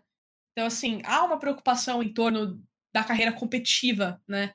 Quanto que essa menina tem de carreira? para ela. Porque, por exemplo, se fosse um moleque novo, poderia acontecer algo similar, né? Ele ficar nervoso, ele pensar que, pô, pinei, ferrou, vão colocar a culpa em mim, né? Vai cair a pressão em mim. É, ou eu, pô, eu tô, eu tô afundando a galera, né? Então, assim. Eu acho que existe uma grande preocupação com a idade e a maturidade, né? Porque um jogador não é só o quanto ele sabe jogar, mas é o quanto ele aguenta. Então é, é meu. É numa série 2 a 0 você ter resiliência para fazer o 3 a 2 né? Pensando numa, numa MD5. E os jogadores da Game Landers, por exemplo, todos eles têm, meu, o Niang 10 anos de PB, o John 10 anos de PB, né? Então, o Joe também PB com o John, né? Então, assim, meu. História sobre o Fallen. É um negócio surreal que esses caras têm de, de, de carreira, sabe? E quem tem mais próximo disso, ao meu ver, é, são jogadoras que já mostram muito talento, que é, por exemplo, a Thay. Né? A Thay tem também muitos já, muitos anos já de bebê. A Celine. Mas uma Bike, por exemplo, que é uma menina muito nova, eu acho que ela perfeitamente substituiria o Joe. Se necessário. Mas pensando no aspecto do jogo, no aspecto né, de, de gameplay. Mas e numa situação de definição? Né? Aí que entra um pouco da questão do cara ele ser mais cascudo, né? Do, do Joe ter mais história, ter mais experiência competitiva. Talvez o que falta para Dyke é isso. É esse tempo. Né? É por isso que a gente precisa maturar esses talentos, né? Por exemplo, o Academy. Um jogador do Academy do CBLOL facilmente substituiu o titular? Não, mesmo sendo homem. Porque, né, existe uma diferença entre esse período. Então, assim, é... se eu sei dizer o quanto, quanto vai ser, não, não sei. Acho que cada um também varia muito do jogador para jogador. Tem pessoas mais maduras, tem pessoas que, meu, são mais cabeça fria, eventualmente, tipo, não se incomodam, não sentem pressão. Tem, tem atleta que não sente muita pressão, realmente. Tem, tem gente que vai chegar lá e vai tremer, e tem gente que não vai, sabe?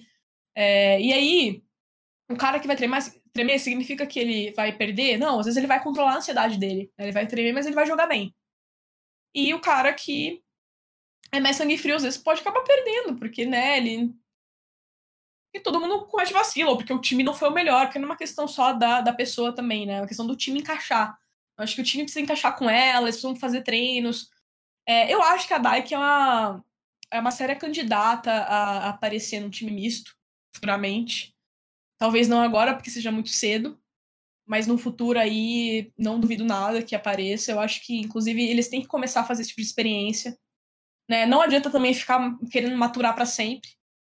É, tinha uma professora minha que falava isso, que é de, de realmente de, de amadurecer. Ela, ela falava uma frase que agora eu não tô lembrando, mas ela falava, gente, ninguém fica nesse, nessa etapa de ficar amadurecendo, amadurecer, não. Tem que ir lá fazer também. Então, assim, mas não adianta não darem a oportunidade para ela. Eles têm que pegar um campeonato menor aí, que não seja de um, um cacife de um master, sei lá. Pega um campeonato de alguma marca, já bota ela no lugar de alguém, meu, vai dando esse espaço, sabe? Vai dando essa experiência, vai dando esse, é, essa casca, porque, meu, ninguém cria do nada também, não é assim. É, Leti, hoje eu vi uma, uma reportagem no GE, né, falando do Nico.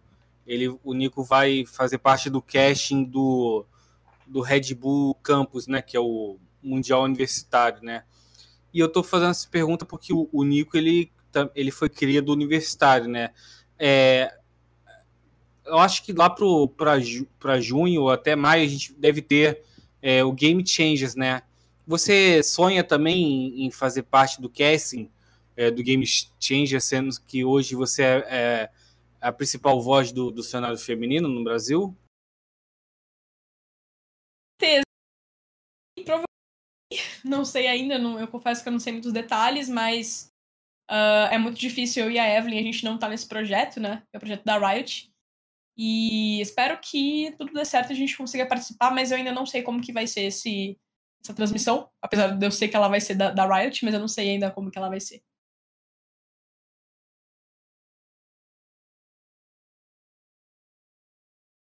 Cadê a Pombinha? Caiu de novo, Pombinha? Eu estava mutado aqui. Eu estava falando mutado. Desculpa. É, Leti, deixa eu perguntar. Tava... Fui pesquisar a sua idade aqui para fazer essa pergunta. É, você está com 25 anos agora, eu acho. Se eu estou certo? É, então.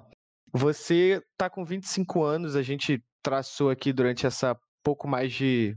Pouco mais não, né? Uma hora e quarenta mesmo. É, de programa é, as suas conquistas, a sua passagem. É, acho que eu posso dizer até uma, uma ascensão meteórica, porque de 2019 para cá é pouquíssimo tempo, a gente está recém completando é, um trimestre de ano ainda. E eu quero saber como é que você se enxerga hoje, aos 25 anos, é, pegando como base essa conversa que a gente teve aqui, a sua importância para o cenário feminino, é, a sua até onde você chegou na sua carreira, você participar é, você citou a Evelyn também, né? Junto com a Evelyn, é, da equipe de uma das maiores desenvolvedoras e, e publishers de jogos do mundo. É, se você fizer um balanço da sua vida, desde aquela Letícia que estava cursando psicologia sem saber direito o que, que queria, é, como é que você se enxerga hoje dentro da sua vida profissional?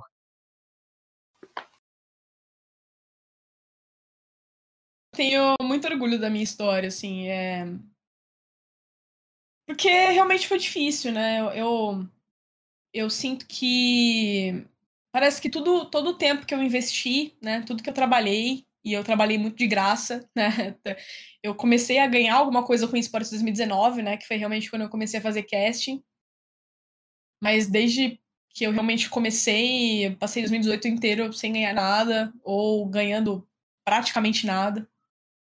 É, indo em evento, né? Acho que eu ganhava os eventos, mas, tipo, eu pagava para vir para São Paulo, né? Então eu, eu, meu pai brincava comigo que eu pagava para trabalhar, né? Eu acho que mas realmente, se eu pudesse falar alguma coisa assim, meu pai que né, que já faleceu, mas foi um dos meus heróis na vida e alguém que me motivou muito, me incentivou muito, é que pô, pai, eu consegui, né?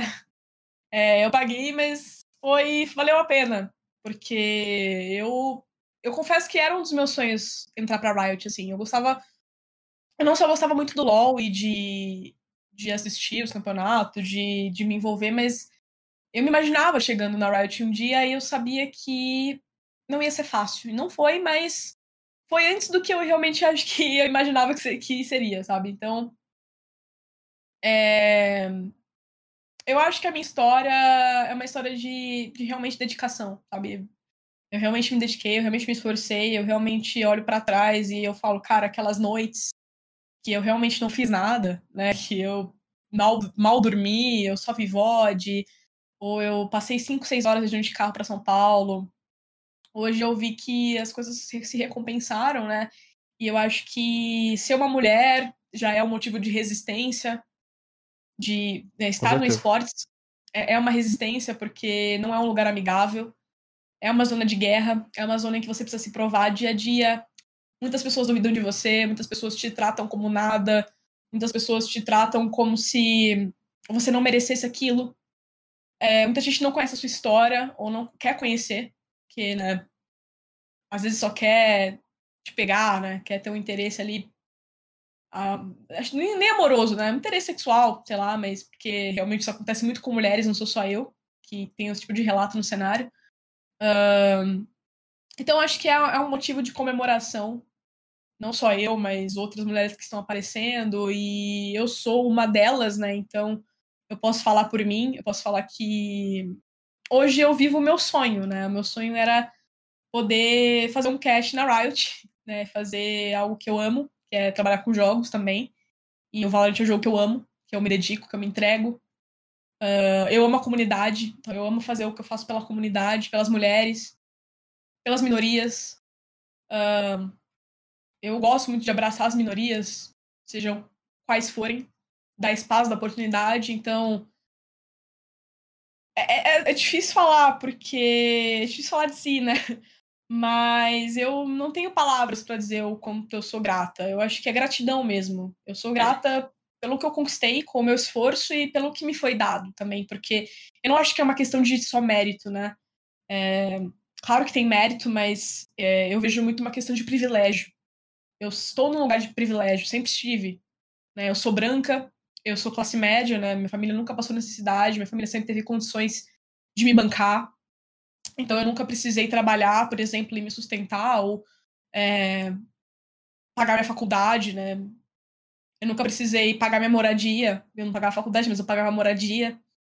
Então, assim, é um lugar de privilégio você poder viajar. Assim, apesar de ser uma vida difícil, cansativa, você pegar um, um, um carro, né, uma carona de 5, 6 horas para São Paulo no final de semana é um privilégio, né? Então, é um lugar que eu reconheço os meus, os meus privilégios, né? Reconheço que eu tive como fazer isso para garantir um pouco do, do meu sucesso, né? Mas eu fico feliz de ser uma das pessoas que abriu as portas para que lá para frente seja um pouco mais fácil, né? Para que a gente não sofra, para que não só a comunidade se sinta melhor e mais representada, mas para que lá na frente mais mulheres consigam entrar, porque elas vão olhar para mim elas vão pensar, pô, tem ela, né? Tem a Leti. Então, tem a Leti, tem outras, né? Mas é... quando eu olhei para a tela, não tinha ninguém, né? Não tinha ninguém no Brasil que eu falasse, eu queria ser como uhum. ela, sabe? Uh, tinha Froscurin lá fora, mas, de novo, não era no Brasil, né? Então, agora tem. Acho que isso faz diferença, sim. Gosto demais. É. Até fica difícil até de falar depois, mas vamos, vamos seguir. é, Leti, vamos falar um pouquinho, vamos falar um pouco sobre o Valorant. Não tem nenhum ano que o jogo foi lançado, né? E ele já tem toda essa proporção com campeonato, campeonato mundial já marcado, com premiações absurdas em todos os lugares do mundo. Mas acho que todo mundo enxerga que falta muita coisa no jogo. É, o que, que você sente falta, o que você sente necessidade de ter no jogo, as melhorias que ele precisa ter ainda?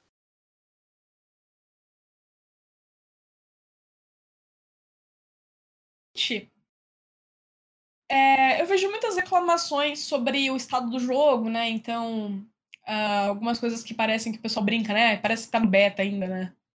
É, e claro, concordo que muita coisa precisa melhorar, realmente. Eu acho que o, o bom da Riot é que eles ouvem isso, eles prestam atenção, eles buscam melhorar, né? Então, a questão do patinete, por exemplo, foi algo que né, não tá 100%, mas ela foi melhorada, né? Uh, eu, eu, honestamente, assim, como eu trabalho com um jogo competitivo, eu tô muito preocupado com a questão de agentes e mapas, né? Então, assim, me preocupo muito, muito com mapas novos e, e, como que vai ser o desenvolvimento do competitivo, como que vai ficar a questão se vai ter banimento no futuro de agente ou não. Eu confesso que eu não gostaria de ver banimento de agente. É, eu gosto de como tá, assim. Um, eu gostaria. Algumas coisas que eu gostaria de ver meio que já foram mudadas, né?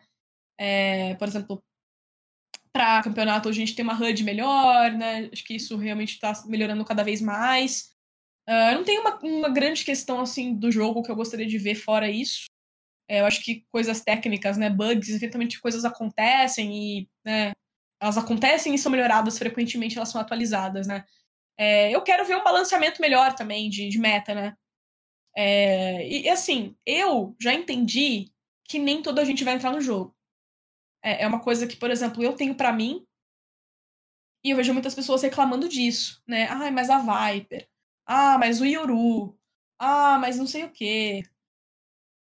Gente, nem todo campeão no LoL é jogado. Nem todo a gente no, no Valorant vai ser jogado também, sabe? Eu acho que, assim, é, é legal que tenham mais coisas disponíveis, mas eu acho que as pessoas precisam entender também que é, é uma opinião que, pelo, pelo menos eu tenho muito forte, que é nem todo mapa vai ser competitivo, né? Que por enquanto temos pouquíssimos mapas, realmente. Mas nem todo mapa vai ser competitivo e nem toda gente vai ser competitivo, e tudo bem, porque eu acho que existe uma. Existe uma bolha do competitivo, né? Mas a, galera esquece de quem joga o jogo para se divertir, de quem tá jogando casual, de quem tá jogando, mano, que é uma grande parcela das pessoas. Então, assim, na verdade, a bolha da minoria é competitivo, né? Que são lá os 2% dos radiantes do server. Nem sei se é isso, mas é uma minoria, claro. Uh, então, assim, É, eu me preocupo muito mais com essas questões de balanceamento, de meta. Uh, quero ver mais agentes, quero ver mais mapas, essencialmente mais mapas. Eu acho que a gente tem um leque muito pouco de mapa ainda. É, eu acho que, em termos assim, não tem nada que eu consiga pensar, pelo menos não agora, não tô lembrando de nada dentro do jogo que me incomode muito. Eventualmente surge uma coisa lá, um bug ou outro, mas meu, bug acontece, né? Paciência. Mas eu quero ver mapas novos. Eu tô bem ansiosa, parece que já teve né, um teaser aí de um próximo. Realmente a gente está chegando mais próximo de, de, lançamento de novo mapa, então é, é uma coisa que eu quero que, que seja cada vez melhor. O jogo competitivo ele fica mais interessante quando você tem mais possibilidades. Né? Então acho que é, é isso. É, Leti, ainda seguindo é, nesse caminho assim, você falou uma, uma coisa interessante, que é o fato da Riot escutar a comunidade, né? Sempre estar tá atenta a que a comunidade reclama. E a patinetada, né? Foi uma, das, uma dessas coisas. A Riot foi lá e melhorou um pouco, né? É, você acredita que esse vai ser o diferencial para o Valorant é, ser um sucesso, se tornar. É, entrar na, no, no, topo da cadeia dos FPS, que hoje a gente vê aquela, aquela discussão, né? Do qual vai ser o maior, CS ou Valorant, né? e, e, o pessoal fala que o CS tem o problema da Valve, que a Valve liga o foda-se pro CS, e a Riot não faz isso com o Valorant, né? O, a gente pode. Você acredita que o diferencial do Valorant é, é a desenvolvedora? Que não existe nada igual, né? Cara, embora o pessoal compare muito com CS, com Overwatch, eu acho que ele é um jogo muito particular, uh, muito único. E esse é o sucesso dele, é ser algo único, apesar dele ser realmente parecido, ele ter elementos de outros, né? Uh, ele bebe realmente dessa água do, de outros FPS, mas tudo bem, os outros também bebem de água de outros, né? Uh, e assim, eu acho que a Riot é a desenvolvedora que vai investir para todo mundo, desde o cara que joga casualmente até para o cara que está envolvido no competitivo. Então, é, vai ouvir a comunidade? Vai! E vai ouvir em todos os aspectos, né? Desde a questão, como eu falei, de ah, o pro player que vai reclamar de um, uma coisa X, ou o cara que joga casual que vai reclamar de Y. Eu acho que é, a gente precisa, quando a gente pensa no competitivo, a gente pensa em calendário, e a gente pensa em estabilidade. Eu acho que a Riot já provou que dá para ter isso. Né? No LoL, o LoL tá aí sendo o maior, se não, não lembro agora como tá a escala né, dos maiores esportes do mundo, mas o LoL está entre os top esportes do mundo. E não é à toa, né? Não é só porque o jogo é legal, né? Mas é porque ele tem um investimento incrível, né? Nas organizações, a forma como as franquias existem, a forma como a Riot garante a segurança para quem está investindo, a, o conteúdo, né? Eu acho que o pessoal subestima um pouco a questão do conteúdo. E é por isso que o Free Fire, por exemplo, é tão grande, né? Que perceberam que conteúdo, engajamento é um negócio assim, né? Incrível. E eu acho que é, é mobilizar mesmo, sabe? É oferecer conteúdo, é oferecer coisa nova. É, se você quer manter um jogo em alta hoje em dia, você precisa inovar o seu jogo toda hora, sabe? E eu acho que a, é uma outra coisa que eu vejo a Valve um pouco falha, né? Em inovação. Também não sei se tem muito que inovar no CS, né? Acho que é um pouco do, do que limita o jogo. Mas no, no, no Valorant isso existe porque também é um jogo novo, né? E vai, vai ter, ter uma vida longa, imagino, porque, né? É só o começo e já é um sucesso no começo. É, é, você falou aí sobre é, o cuidado que a Riot tem. E uma das coisas que a Riot vem fazendo no LoL foi o sistema de franquias, né? Que ele gerou bastante debate, muita gente gosta, muita gente não gosta. É, como que você vê a, a Riot cuidando do cenário do Valorant competitivo? Se ela, a longo prazo, ela pode fazer isso também, entendeu? Limitar outras competições acontecerem. E também aproveitando já, me dando esse assunto, é sobre como que você está vendo o calendário atual, entendeu? Emendando um campeonato atrás do outro, toda semana já tem jogo, entendeu? E até que fica um pouco sem espaço para outras competições aparecerem.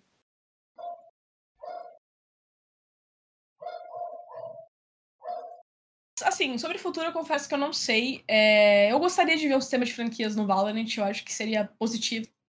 É, eu não acho que deve ser como é no LoL, porque eu não concordo 100% com o cenário ser fechado, mas eu também não concordo em ele ser 100% aberto.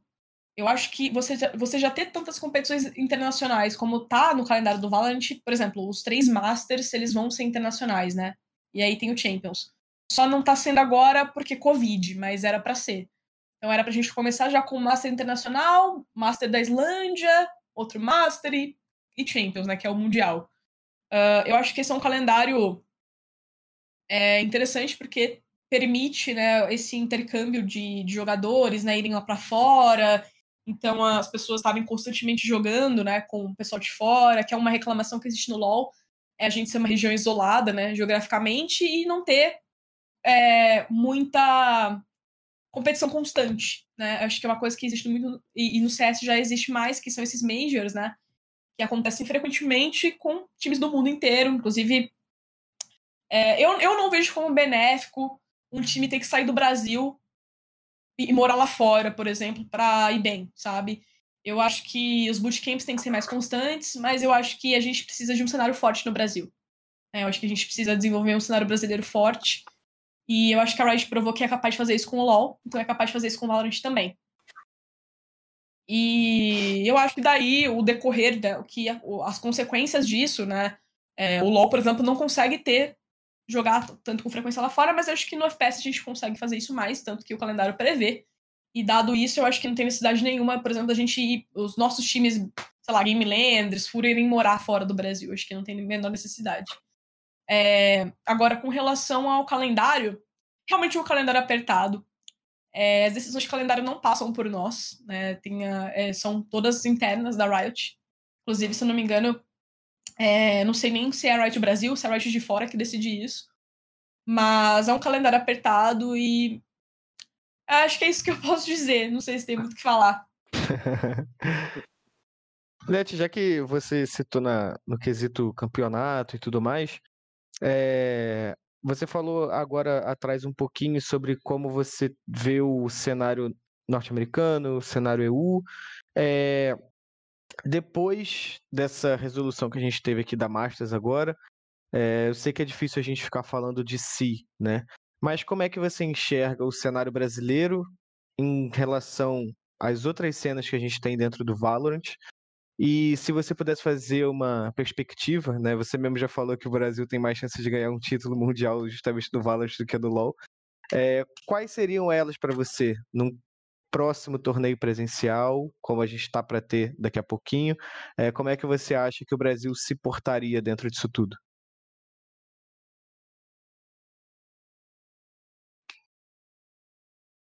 Eu, eu enxergo a região muito bem. Eu acho que a gente tem um grande potencial é...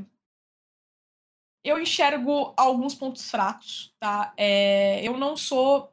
Por isso que eu, eu até sou muita calma nessa hora quando eu vou falar sobre esse assunto, porque eu já falei algumas vezes na minha live mesmo, quando as pessoas me perguntam, que eu tomo muito cuidado, né? Porque eu não gosto de hypar um negócio, a galera ir lá pra fora, perder e alguém vir me cobrar, porque, ah, mas você falou, né? E, e, assim, e assim, é verdade, porque assim, se eu falei, e, a, e eu, eu, eu sou uma representante da liga, se eu falei algo, as pessoas vão vir me cobrar com direito, certo? Porque, né, eu falei. E assim, e as pessoas vão seguir, né, vão querer me ouvir, ouvir a, minha, a minha opinião. Se eu falar o Brasil vai amassar todo mundo, as pessoas vão esperar isso lá fora, né? E. Com certeza. E assim, e se não for, né? A pessoa vai poder falar, nossa, que mina sem noção, né? Falou que era uma coisa e não é, né? Então, assim, por isso que eu sou muito cautelosa, inclusive as pessoas até. É, eu, na verdade, eu falo para as pessoas, cara, eu sou chata, porque embora eu quero hypar o Brasil, né? Eu gosto de assistir os jogos da minha região, eu acho que a nossa região é forte, mas eu acho que a gente tem que ter muito pé no chão. Porque a realidade lá fora é outra, né? O pessoal lá. É aquela, é aquela história, gente. Se não existe bobo aqui dentro, não existe bobo lá fora. Né? Então, assim, não dá para brincar, não dá para fazer piada, não dá pra fazer meme quando o assunto é campeonato. Porque todo mundo vai dar o seu melhor, né? Todo mundo vai trazer o seu melhor. Não tem jogador ruim, tá? É, quando a gente fala de campeão, né? Campeões, ou top 2, top 3 times de regiões se enfrentando, gente, os caras não são fracos, né? Os caras não são ruins. E eu não tô falando só de Europa, NA, de Ásia também, né? Acho que o pessoal não, acaba não acompanhando tanta Ásia por conta do horário. Eu mesmo confesso que eu não acompanho tanto o Japão, Coreia. Mas, meu, não dá pra subestimar os caras, né? É, lá, por, por exemplo, nessas, nessas regiões asiáticas, você tá com dois times lá que estão dominando a cena, né? Assim como Game Landers vem dominando a nossa cena aqui. Eu confesso pra vocês que eu não achava muito benéfico só Game Landers ganhar aqui no Brasil. É, eu não acho que é benéfico para um cenário quando só um time ganha. Eu não acho. Não acho.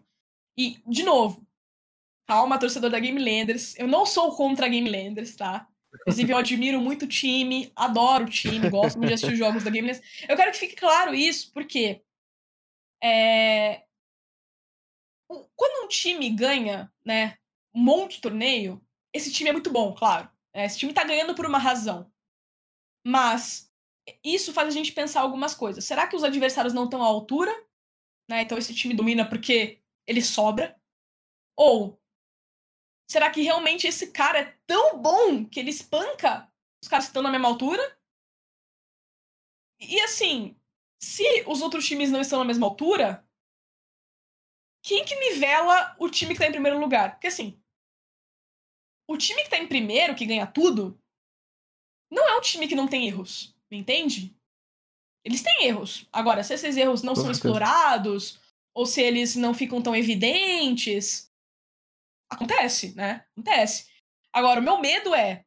Qual que é o meu medo desses, desses cenários que um time domina só? É porque várias coisas passam despercebidas, né? Então, assim, se só a Game Leaders ganha, se só a Fúria ganha, se só a Júpiter lá do Japão ganha, se só a Vision Strikers ganha, se só a Sentinels ganha. Primeiro, vamos entender o que, que esses caras têm de bom, né? E segundo, vamos entender o que, que os outros não estão conseguindo fazer contra esses caras. Será que eles estão realmente tão bons ou será que ninguém. tá todo mundo muito abaixo, né? Então eu acho que acende alguns alertas, né, quando a gente vê esse tipo de coisa. E assim, como que esses caras vão ser nivelados?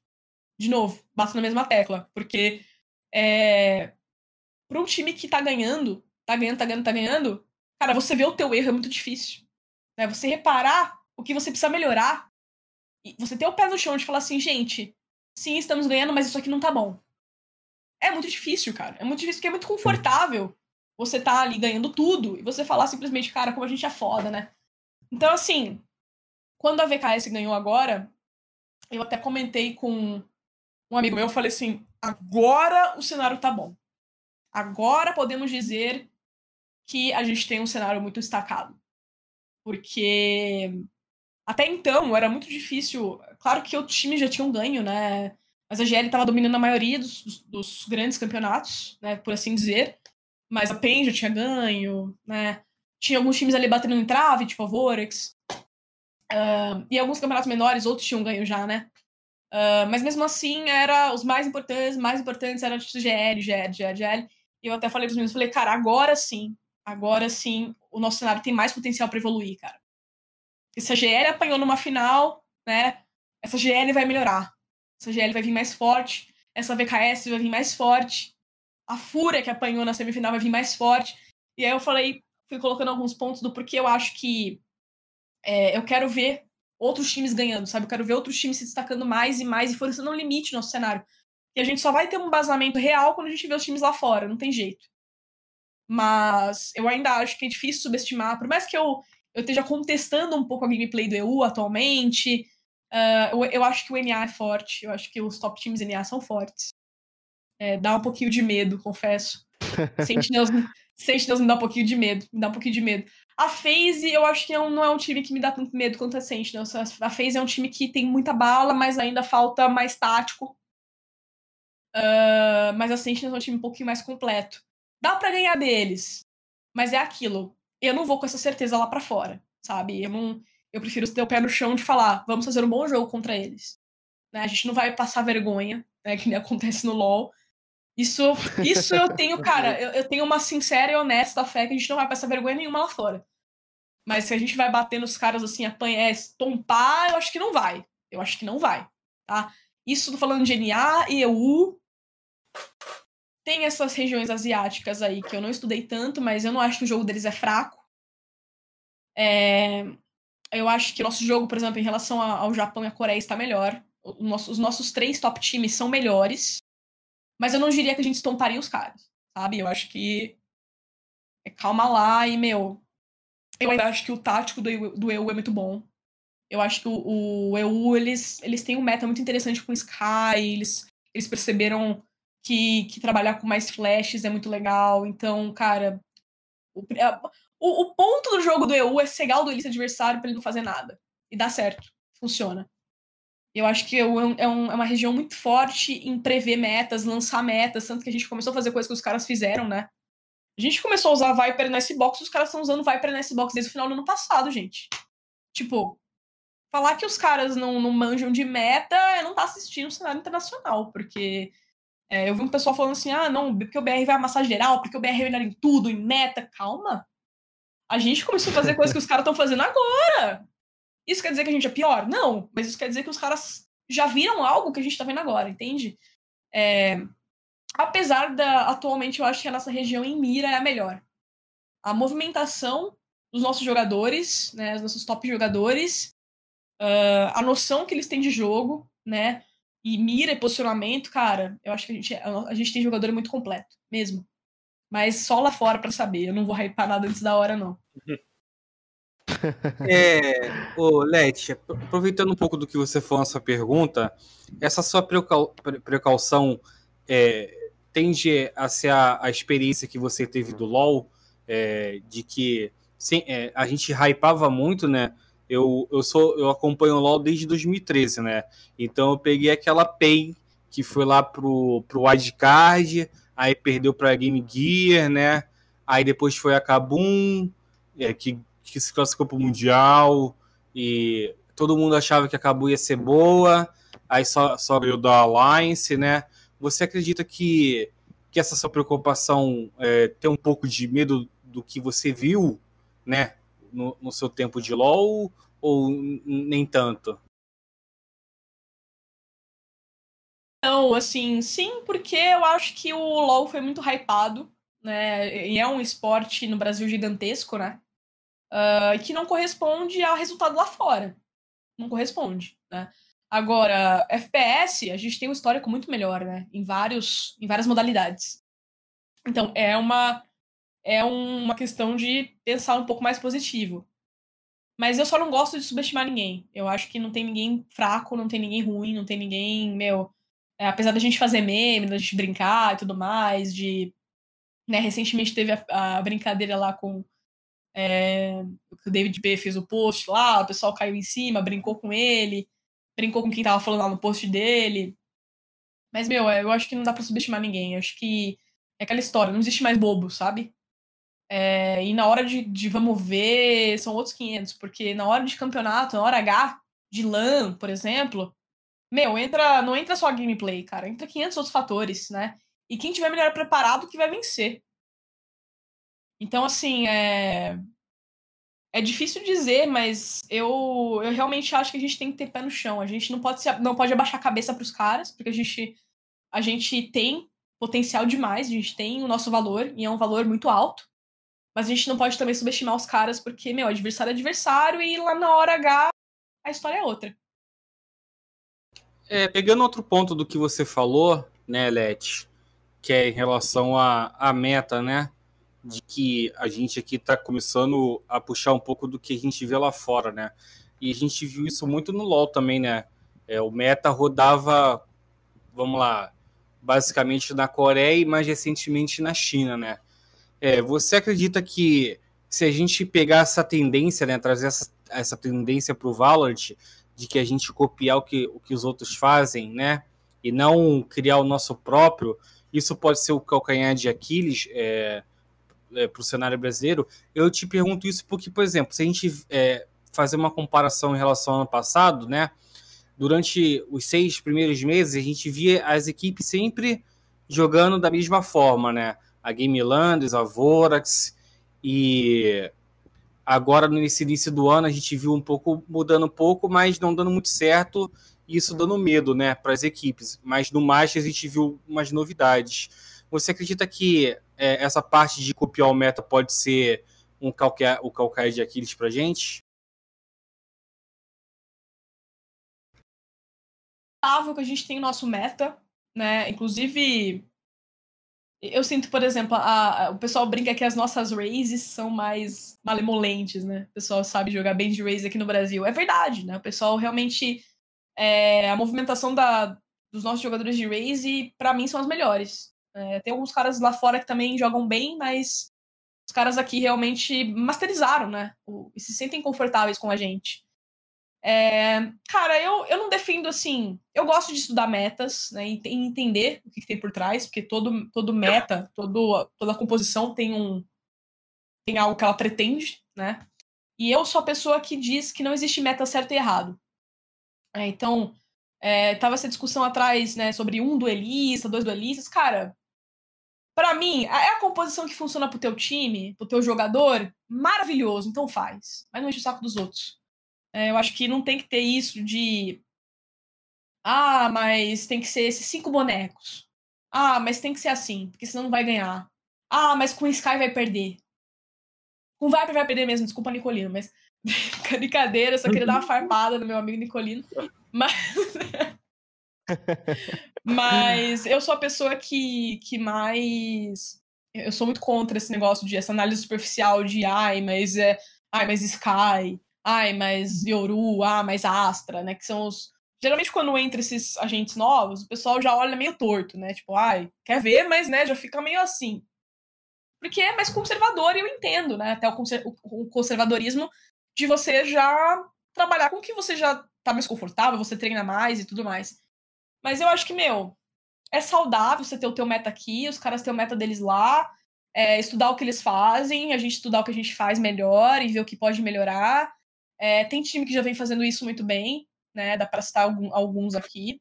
Eu acho que hoje em dia os metas que eu acho mais interessantes no Brasil são o da Vorax, o da Vorax e o da, o da VKS, da VKS e da Fúria, perdão, três times que eu vejo como os mais fortes em meta.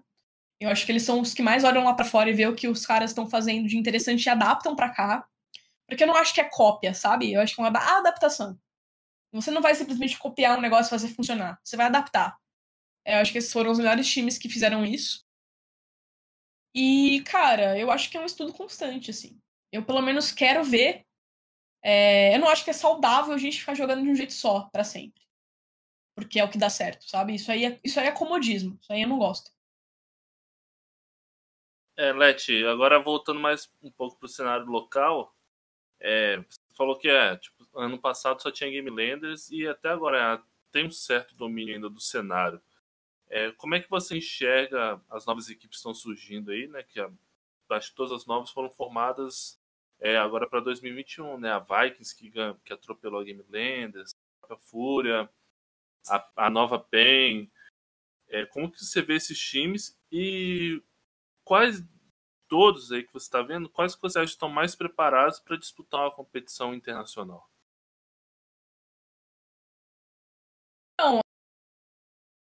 Apesar da gente sempre mencionar, né, que o cenário estava destacado, destacado, destacado, tinha essa, essa dominância em títulos, né, da, da Game Landers, que de fato é um time muito forte. E, e eu sentia que realmente os outros times ainda não estavam preparados para bater no coletivo da Game Landers, né.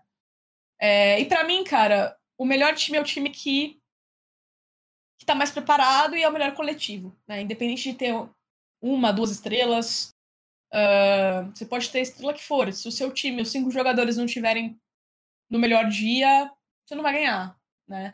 Se um deles, por alguma razão, tiver abaixo ou não estiver performando, você não vai ganhar. Porque o outro time pode estar os cinco ali, eles podem serem, eles podem ser piores individualmente, vamos dizer assim, mas se eles estiverem mais conectados, eles vão ganhar. Eles vão ser o melhor time. Que é, é um jogo de time, né? Não é um jogo um x1. Se fosse um x1, o jogador individual melhor ia brilhar, entendeu? É...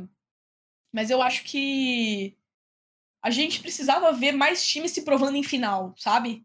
Eu senti uma falta de outros times que a gente fala tão bem e reconhece que são tão bons, chegando e, batendo em finais. Na, na, GL, por exemplo, isso aconteceu recentemente. É... Aconteceu da PEN chegar próximo, né? Foi um 3x1 no final do ano passado. Teve a Sharks na Horus, né? Teve a Sharks, né, que também ganhou, mas não foi um campeonato aí da Riot, foi um campeonato menor. Então, assim, não sei também. É, é que assim, muitas coisas entram na minha cabeça no momento desse, assim. É, como é um campeonato menor, perto de, de VCT, algumas coisas entram na minha cabeça. Será que o time tá jogando com tudo que tem para jogar? Será que o cara tá escondendo coisa? Será que o cara não tá? Eu não sei. Então, infelizmente, é, eu acabo meio que colocando o campeonato da Riot como os maiores campeonatos, né? Que até então, por exemplo, tinham sido ano passado a Ignition Series, né? Também da Riot. É, é, são os que eu acabo dando um pouquinho mais de credibilidade, porque são os campeonatos que os times vão dar de tudo de si, né? E já teve essa história de time X esconder tático, né? Em outro torneio. Então, eu fico meio pé atrás, confesso, mas é uma questão minha. Uh, apesar disso, realmente acho que a Sharks era um time, é um time com muito potencial, realmente. É, é um time que poderia poderia ter, ter facilmente ganho de outros aí, dependendo do dia, dependendo do mapa, dependendo da escolha, claro, depende de vários fatores. Mas atualmente, eu acho, cara, Game Landers, é, Vorax, Fúria, VKS. A PEN é um time que precisa provar algumas coisas ainda para mim. Desde as mudanças que eles fizeram, né? Eu acho que eles ainda precisam provar algumas coisas. Uh, mas é um time com, com nomes muito bons. Uh, e essa Sharks é um time que também me, me cativa, assim, acho que é um time que tem futuro. Mas é um time que precisa fortalecer um pouco algumas questões que ainda não funcionam muito bem. Mas é um time forte, é um time forte. Mas acho que eu citaria esses. Acho que inclusive a Fúria e a VKS para mim estão numa ascensão incrível. E a Vorex também é um time que, taticamente falando e falando em meta, tem, para mim, é um dos maiores potenciais do Brasil. É, Leti, é, uma questão que, que se discute bastante né, no, no Valorant atualmente é em relação à transmissão, né? É, números e tal. E aí vem, aquela, vem aquele debate de abrir transmissão sem ser só oficial, né? O famoso efeito gaulês, né? É, se a gente for olhar os números, né? É, a gente até soltou uma notícia sobre hoje, ou eu acho que foi hoje, é, que o Brasil apareceu em quarto lugar, né, entre todos os Masters, e a América do Norte foi o primeiro, mas muito por conta do Shroud, né, que ele te, é, teve um jogo lá que bateu 300k, aí depois veio a Turquia, bateu 100k. Como é que você vê, como é que você é, vê essa situação assim?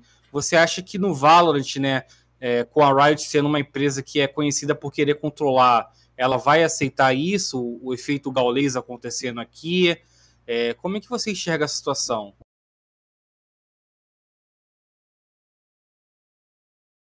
E ao público, né? Assim como foi com o LoL. O LoL, quando ele começou também, ele não era imenso. Né? E hoje em dia o CBLOL é um dos maiores produtos do Brasil. É só o CBLOL, né? Sem transmissão extra. Então, assim, é o Valorant é um jogo que tem nem um ano de vida. E a gente bateu 70 mil, se não me engano, que é um número bem alto, considerando que é um jogo que tem menos de um ano de vida. Uh, considerando que, por exemplo, os esportes mais acessíveis atualmente no Brasil né, são o Free Fire e o LoL, né? São os que mais têm audiência. Então, assim, eu acho que a perspectiva é muito boa, sem transmissão extra. É, eu não tenho opinião formada sobre, eu particularmente, eu não sei da falar pela Riot também. Mas não é algo que eles adotam aqui, realmente não é. E eu acho que é isso. Eu acho que a gente vai trabalhar, a gente vai educar, a gente vai crescer a comunidade, crescendo o público, crescendo o jogo, crescendo os conteúdos, crescendo tudo. Acho que é, essa é a forma de trabalhar certo, né? É a, a fórmula que o LoL ensinou pra Riot que dá certo e realmente deu. Realmente deu. E dá para dizer que, por exemplo, é, o CS brasileiro, por mais que o CS seja grande mundialmente, ele não teve o número que o Valorant teve no Masters, né? Falando de de torneio BR mesmo, né? O que dá número pro CS, por exemplo, é haver uma MIBR, uma Fúria, uh, nesses times com uma massa de torcida maior e que tem resultado que estão jogando constantemente com times de fora. É, Lulete, ainda falando sobre transmissão, é uma coisa bem legal que é, aconteceu com você foi ter encontrado o Nicolino, né?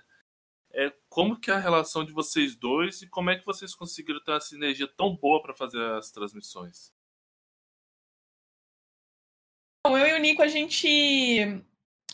Foi engraçado, porque assim, é... quando eu recebi a proposta de fazer a LEC, né? Eu estava fazendo a LEC com o Tonelo, né, que atualmente é narrador no. Perdão, comentarista na, no CBLOL Academy. Uh, eu tinha que indicar um narrador, na época não tinha ninguém disponível, se não me engano. É... Eu não lembro 100% agora o que aconteceu, mas eu não pensei no Nico de cara, porque era pra LoL e ele tava na BBL trabalhando com outras coisas. E eu indiquei o Tonelo, né? O Tonelo assumiu, foi narrador por um tempo, até que ele precisou sair porque ele assinou o um contrato com o Rainbow Six. Então ele foi narrar o Rainbow Six. Aí abriu a vaga e a gente falou: Meu, ferrou. A gente não conseguia pensar em nenhum nome legal, assim, que tivesse experiência, porque o pessoal da Emigon queria um narrador com experiência, né? Queria um narrador que assumisse realmente BL da transmissão, né? É... Então, né, porque é uma transmissão grande, uma transmissão para, cara, público brasileiro e português, né? Então, não é fácil simplesmente um, um novato começar e, e pegar um BO desse, né? Então a gente pensou, cara, eu pensei, eu tava falando com uns amigos meus, pô, preciso de narrador pra LOL, não sei o que, não sei o que lá. E, meu, assim, eu já conhecia o Nico, né? Eu já tinha conhecido ele do universitário, a gente trocava algumas ideias, assim, mas a gente não era tão próximo. Mas aí falaram, pô, Nicolino. Falei, porra, lógico! Nicolino, lógico. Na hora eu mandei mensagem para ele. E eu falei, meu, e aí, como que você tá? Você pode fazer outra coisa, né? Porque eu não sabia como funcionava o contrato dele. E eu falei, cara, é pra ele ser. E ele já ficou animado na hora, assim. E aí ele falou, pô, eu posso, mas eu preciso conversar para ver se consigo, se eles me liberam, né? Porque se não tiver batendo no calendário, é só conversar que é tranquilo. E aí ele conversou lá na BBL, ele conseguiu fazer, e a gente começou a fazer a LEC junto. E, meu, foi muito legal, porque ele não manjava muito dos jogadores, né? Assim, da, da história da, da liga. Então eu fui passando tudo para ele, quem eram os melhores. Ele manjava bem basicão, né? De Reckless, é, Caps, né? Mas ele não, ele não manjava tanto os, os menores, os rookies, né? coisa que eu era muito mais ligada, eu manjava muito mais, então eu fui passando tudo para ele. E, meu, a gente foi se soltando, porque, assim, a transmissão é, da LC era muito livre, né? É, é, tem transmissões que o pessoal fica um pouco mais em cima, né? Então você não pode fazer qualquer piada, você não pode fazer qualquer meme. É claro que a gente não. É claro que a gente toma muito cuidado em. Pô, a gente não pode falar palavrão, né? Não pode falar algumas coisas, mas é, a gente sempre fez uma transmissão muito livre na LC, assim, de criatividade, sabe? E a gente tinha muita. A gente já começou com sinergia, cara. Porque o Nico é uma pessoa muito fácil de trabalhar com. E eu acho que eu sou uma pessoa muito fácil de trabalhar com também. É, eu, eu sou uma pessoa assim, o jeito que você me tratar, eu vou tratar, vou tratar você. Então, se você me tratar como a pessoa mais legal do mundo, eu vou ser a pessoa mais legal do mundo contigo, sabe? E, e o Nico me permitiu isso, né? Ele me dava muita liberdade, ele me dava muita criatividade, ele fazia muita brincadeira. E eu vou na onda, sabe? Eu sou uma pessoa que, assim, meu, se você me dá limão, eu vou fazer limonada, sabe? Eu não vou ficar parado assistindo. E o Nico, ele, ele, ele, é, muito, ele é muito motivador, sabe? Ele, ele traz você pra junto com ele. E eu me senti. Eu, eu sou uma pessoa que, cara. É, eu faço meme o dia inteiro, sabe? Tipo, eu acordo fazendo palhaçada, eu vou dormir fazendo palhaçada. Tipo, meu namorado ri o dia inteiro comigo, me acha palhaça. E eu sou assim, tipo, eu sou uma pessoa muito natural para fazer piada, para dar risada. Eu realmente, eu realmente gosto de, de passar o dia inteiro vendo meme, eu gosto de entrar em memes. E eu sou assim, então, meu, a pessoa vai fazer meme comigo, eu vou. E, meu, brother pro resto da vida, sabe? Eu sou muito fácil, assim, de, de, de trocar ideia. Então, foi muito natural, realmente, porque a gente não, se falava muito, do nada a gente virou puta, puta brother, assim, mano, de trocar ideia. E o Nico, ele. É muito fácil fazer amizade com ele. É muito fácil. Ele chama você para conversar do nada e manda mandando meme, mandando coisa, mandando áudio. E aí, meu, eu vou no embalo. Porque essa pessoa me dá liberdade, como eu falei, eu tô indo. Na transmissão é igual. O que a gente é, na transmissão a gente é fora, sabe? É por isso que eu acho que a gente ficou tão querido pelo público, porque a gente é a mesma coisa que a gente é fora da transmissão. Tipo, não tem nada de diferente, sabe? Não tem nada diferente. É só a gente conseguir ser a gente mesmo. E eu acho que o público se identifica, né? Porque. eu, por exemplo, né? ele fala coisa na transmissão que, tipo, é engraçado, eu vou rir, mano. Eu vou fazer o quê? Não tem o que fazer. tipo, eu vou dar risada. E daí eu vou fazer uma piada também, porque eu quero entrar na dele, né? Então, acho que é, o que é tão legal entre a gente é que eu dou corda para ele. É, o Let, uma coisa que é até uma curiosidade minha, né? É, você falou um pouco do. Um pouco breve aí do Skit, né? Seu namorado também trabalha com casting. Como é que é essa relação assim, de vocês em relação ao trabalho? Existe uma troca de feedback, assim, porque o Skit também é um, é um nome consolidado, né? Veio do Dota, era considerado um dos principais, uma das principais vozes do Dota né, no Brasil. Como é que é essa relação entre vocês dois com, com, com o trampo?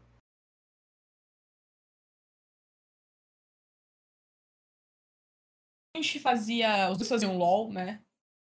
É, é engraçado porque a gente não conversava, a gente não conversava tanto sobre trabalho, a gente conversava sobre jogo mesmo, assim. Então, e não, mas assim, chegou uma época que não era nem muito assim. Que eu assistia mais a, eu trabalhava com a LEC, trabalhava com outros campeonatos menores, né? E às vezes eu não tinha tanto tempo para acompanhar o CBLOL, eu acompanhava muito em cima. Então, quando era mais sobre CBLOL, a gente conversava mais. Mas sobre o casting em si, era muito comum. Desde que eu comecei a pedir feedback para ele. É engraçado que quando eu comecei a fazer cast, ele sugeria, pô, vamos fazer um cast junto, né? Tipo, eu narro, você comenta. E eu falava, não, eu vou ficar com vergonha, para, cringe. Cara, eu acho que eu não ia conseguir real, assim. Ainda bem que eu não fui pro LoL, porque eu não ia conseguir trabalhar com ele. Porque, não sei, ia ser estranho para mim. Não porque. Não por nada, mas é porque é muito estranho, cara. Tipo, a pessoa que eu, né, moro junto todo, todo dia. Ia ser muito estranho não soltar um amor ali sei lá. Ia bater um. Sabe aqueles momentos que dá um bug assim no cérebro, você não sabe o que falar, daí você só, nossa, amor, é porra, não. Então, tipo, ainda bem que nunca rolou, mas tinha um pouco de vergonha minha, assim, dele me ouvir, sabe? É, é, é engraçado que, assim, ele não liga, at all. Ele sempre quis fazer coisa, ele sempre quis ensaiar, ele sempre super prestativo, sempre me ajudou em tudo. Sempre me deu feedback de tudo. Inclusive, é, um pouco antes de eu entrar na Riot, né? É, o, quem tá na Riot tem. A Riot paga, né, pra gente um atendimento com a Fono, né? E o Skit já era há alguns anos atendido por ela, né? E ele me indicou. Só que na época eu não conseguia pagar. E aí ele pagou para mim. Ele pagou, ele me deu de presente o, as sessões com a Fono, né, o pacote. Então ele falou, cara, considera isso, considera isso um investimento. E, meu, foi uma das coisas que mais me ajudou, assim, na minha carreira, foi o trabalho com a Fono, porque não foi só um trabalho de voz, mas foi um trabalho mental também, porque ela é vocal coach, né? Então, aí ela trabalha um pouco com neurocoaching também. Então, é, foi, além de tudo, meio que uma terapia, né? Muito entre aspas, claro, não é uma terapia, mas é, ela foi uma pessoa que, meu, caiu do céu para mim, me ajudou muito, me ajuda até hoje, né? A Márcia. Inclusive, um beijo, Márcia, se você assistir por acaso. Uh, mas ela é uma pessoa maravilhosa e, meu, é, o, que, o que muito, muito do que ele me falava eu não entendia até eu fazer o tratamento, né? Até eu ter esse acompanhamento. Então, foi até bom que. Porque às vezes a pessoa que tá do nosso lado, a gente acha que, ah, tá falando isso porque é né, namorado, é porque ama, ou porque sei lá. E às vezes a gente precisa de um olhar de fora, né? Então, às vezes ele falava assim, cara, tá bom. E eu falava assim, não, não tá, você tá falando isso porque você não é meu namorado, não tá bom, tá horrível, tá péssimo. Já ficava assim. Então, mas ele sempre foi muito sincero comigo, ele falou, cara, se tiver ruim, eu vou falar que tá ruim, tipo... Tanto que até hoje, eu, eu falo pra ele, ó, presta atenção aí, o que, que você acha? Aí ele fala assim, ah, você tá falando muito né. Eu, tá bom. Então eu vou, eu vou, sabe, eu vou me ligando em algumas coisas que ele me dá de feedback até hoje, mas é legal, porque a gente realmente tem uma. A gente sempre teve uma troca, e é sempre um tentando ajudar o outro. Realmente, tinha coisas que eu ouvia dele que eu falava assim, pô, hoje você também repetiu muito tal palavra, né? Ou, sei lá, eu falava para ele. que É engraçado, né? Porque ele é muito. Isso não é só ele sendo caster, não. Mas é ele na vida dele, na vida real mesmo. Porque ele é uma pessoa muito ponderada, assim. Ele é uma pessoa que olha para to por todos os lados e ele quer entender todos os lados e argumentar todos os lados. E eu sou uma pessoa de personalidade muito forte, então eu às vezes eu assumo um lado para mim, sabe? Sem olhar muito pro outro. Então eu acho que ele essa visão dele assim das coisas mais amplas me trouxe uma visão geral também, sabe? Eu comecei a, a ponderar mais as coisas por causa dele, assim, é engraçado isso. Mas eu acho que é isso, a gente se ajuda bastante. Legal. É, Leti, com essa, com essa pergunta, acho que a gente já vai ficando por aqui. Duas horas e meia de conversa. É, eu Olha... acho que foi um papo muito legal, passou muito rápido, é, é, o tipo de conversa que a gente nem sente direito. É, antes de me despedir é, de você, do Caco, do Pumba, eu quero agradecer a GC pelo espaço que deu aqui pra gente, sempre dá aqui pra gente na, no canal da Twitch, do YouTube, e agradecer a Riot por ter deixado você participar desse programa aqui com a gente, ter cedido esse espaço seu aí. É, a todo mundo que assistiu a gente, é, as melhores partes, os melhores cortes desse programa, a gente sempre coloca lá no YouTube, barra Gamers Club Media TV. Então vai estar tá tudo lá, vai ter a gente falando abobrinha e a Leti tendo muita paciência com a gente, então tá tudo lá para vocês. É, e mais para frente, daqui a pouco essa semana ainda vai ter também nas principais plataformas de podcast. E Leti, obrigado demais pela sua participação aqui. É, acho que todos nós aqui, é, quem te assistiu, eu, Pumbacaco, nós somos um grande somos fãs seu. Seu. Acho que tá certo. Não sei. Falhou aqui, fugiu, buguei. É, então, desejo muita sorte na sua carreira, como se você, como se eu precisasse falar isso para você. Você muito bem estruturado, já se tornou o principal, o principal nome é, do cenário feminino, masculino, do Valorant, do LoL. Você já é consolidada, você já tem a sua carreira consolidada. Então, é, de verdade, parabéns pelas suas conquistas. Eu acho que uma das partes mais legais desse papo que a gente bate aqui é, foi o que você falou lá no comecinho, né? As pessoas não conhecem muito da sua história, às vezes as pessoas não querem saber da sua história, e a gente está aqui é, com você, contando sua história para os outros e aprendendo um pouco mais sobre você. Então, parabéns de verdade pela sua carreira, pela sua vida. Você é 10 de 10 do trabalho que você faz e de verdade todo sucesso do mundo para você. Eu queria agradecer muito o convite, falar que foi muito legal. Gostei muito da, de participar e vocês do, do Valorant Zone sempre fazendo um trabalho aí exímio no cenário, trazendo tudo pro pessoal, desde cenário feminino, masculino, enfim. É, acompanho e gosto muito, né, do, do conteúdo que vocês vêm fazendo e é um prazer estar aqui de verdade. Agradecer também quem acompanhou. É, espero que vocês tenham se divertido um pouquinho aí, porque é, não, não, não foi só história, mas também né? Sou uma pessoa realmente que eu gosto muito de brincar, eu sou muito brincalhona e tal. Então, acho que é isso. Agradecer mais uma vez. Muito obrigada, gente. É isso, é isso. Obrigado, Lete. Obrigado, Pumbinha. Você, como sempre, aqui comigo, meu parceiro de todos os dias. E amanhã temos Spike Plant, não é isso, Pumba? Isso, Spike Plant amanhã para é, dar uma criticada aí no cenário e ver como é que foi fazer as análises aí do cenário brasileiro de Valorante, né? É isso é, aí. Hoje, hoje, foi a parte divertida, mas é a parte dura é. do, do cenário. a minha é parte... isso, e obrigado. É, obrigado você também, Caco, meu companheiro de futuras viagens aí. Temos duas viagens marcadas juntos, estaremos juntos logo, logo, quando acabar esse caos todo que a gente está vivendo aí. Ah, valeu, Carbone, valeu, Pumba. Obrigado de coração, Led, pela participação. Foi extremamente divertido, prazeroso conhecer mais a sua história, mais de você mesmo. suas opiniões. Obrigadão, vamos até a próxima. É, até a próxima, é isso. Let, obrigado, Pumba, Caco. Excelente noite para todos vocês, boa semana e amanhã nesse mesmo canal aqui, 9 horas da noite estaremos no Spike Plans também. Então boa noite e tchau, tchau.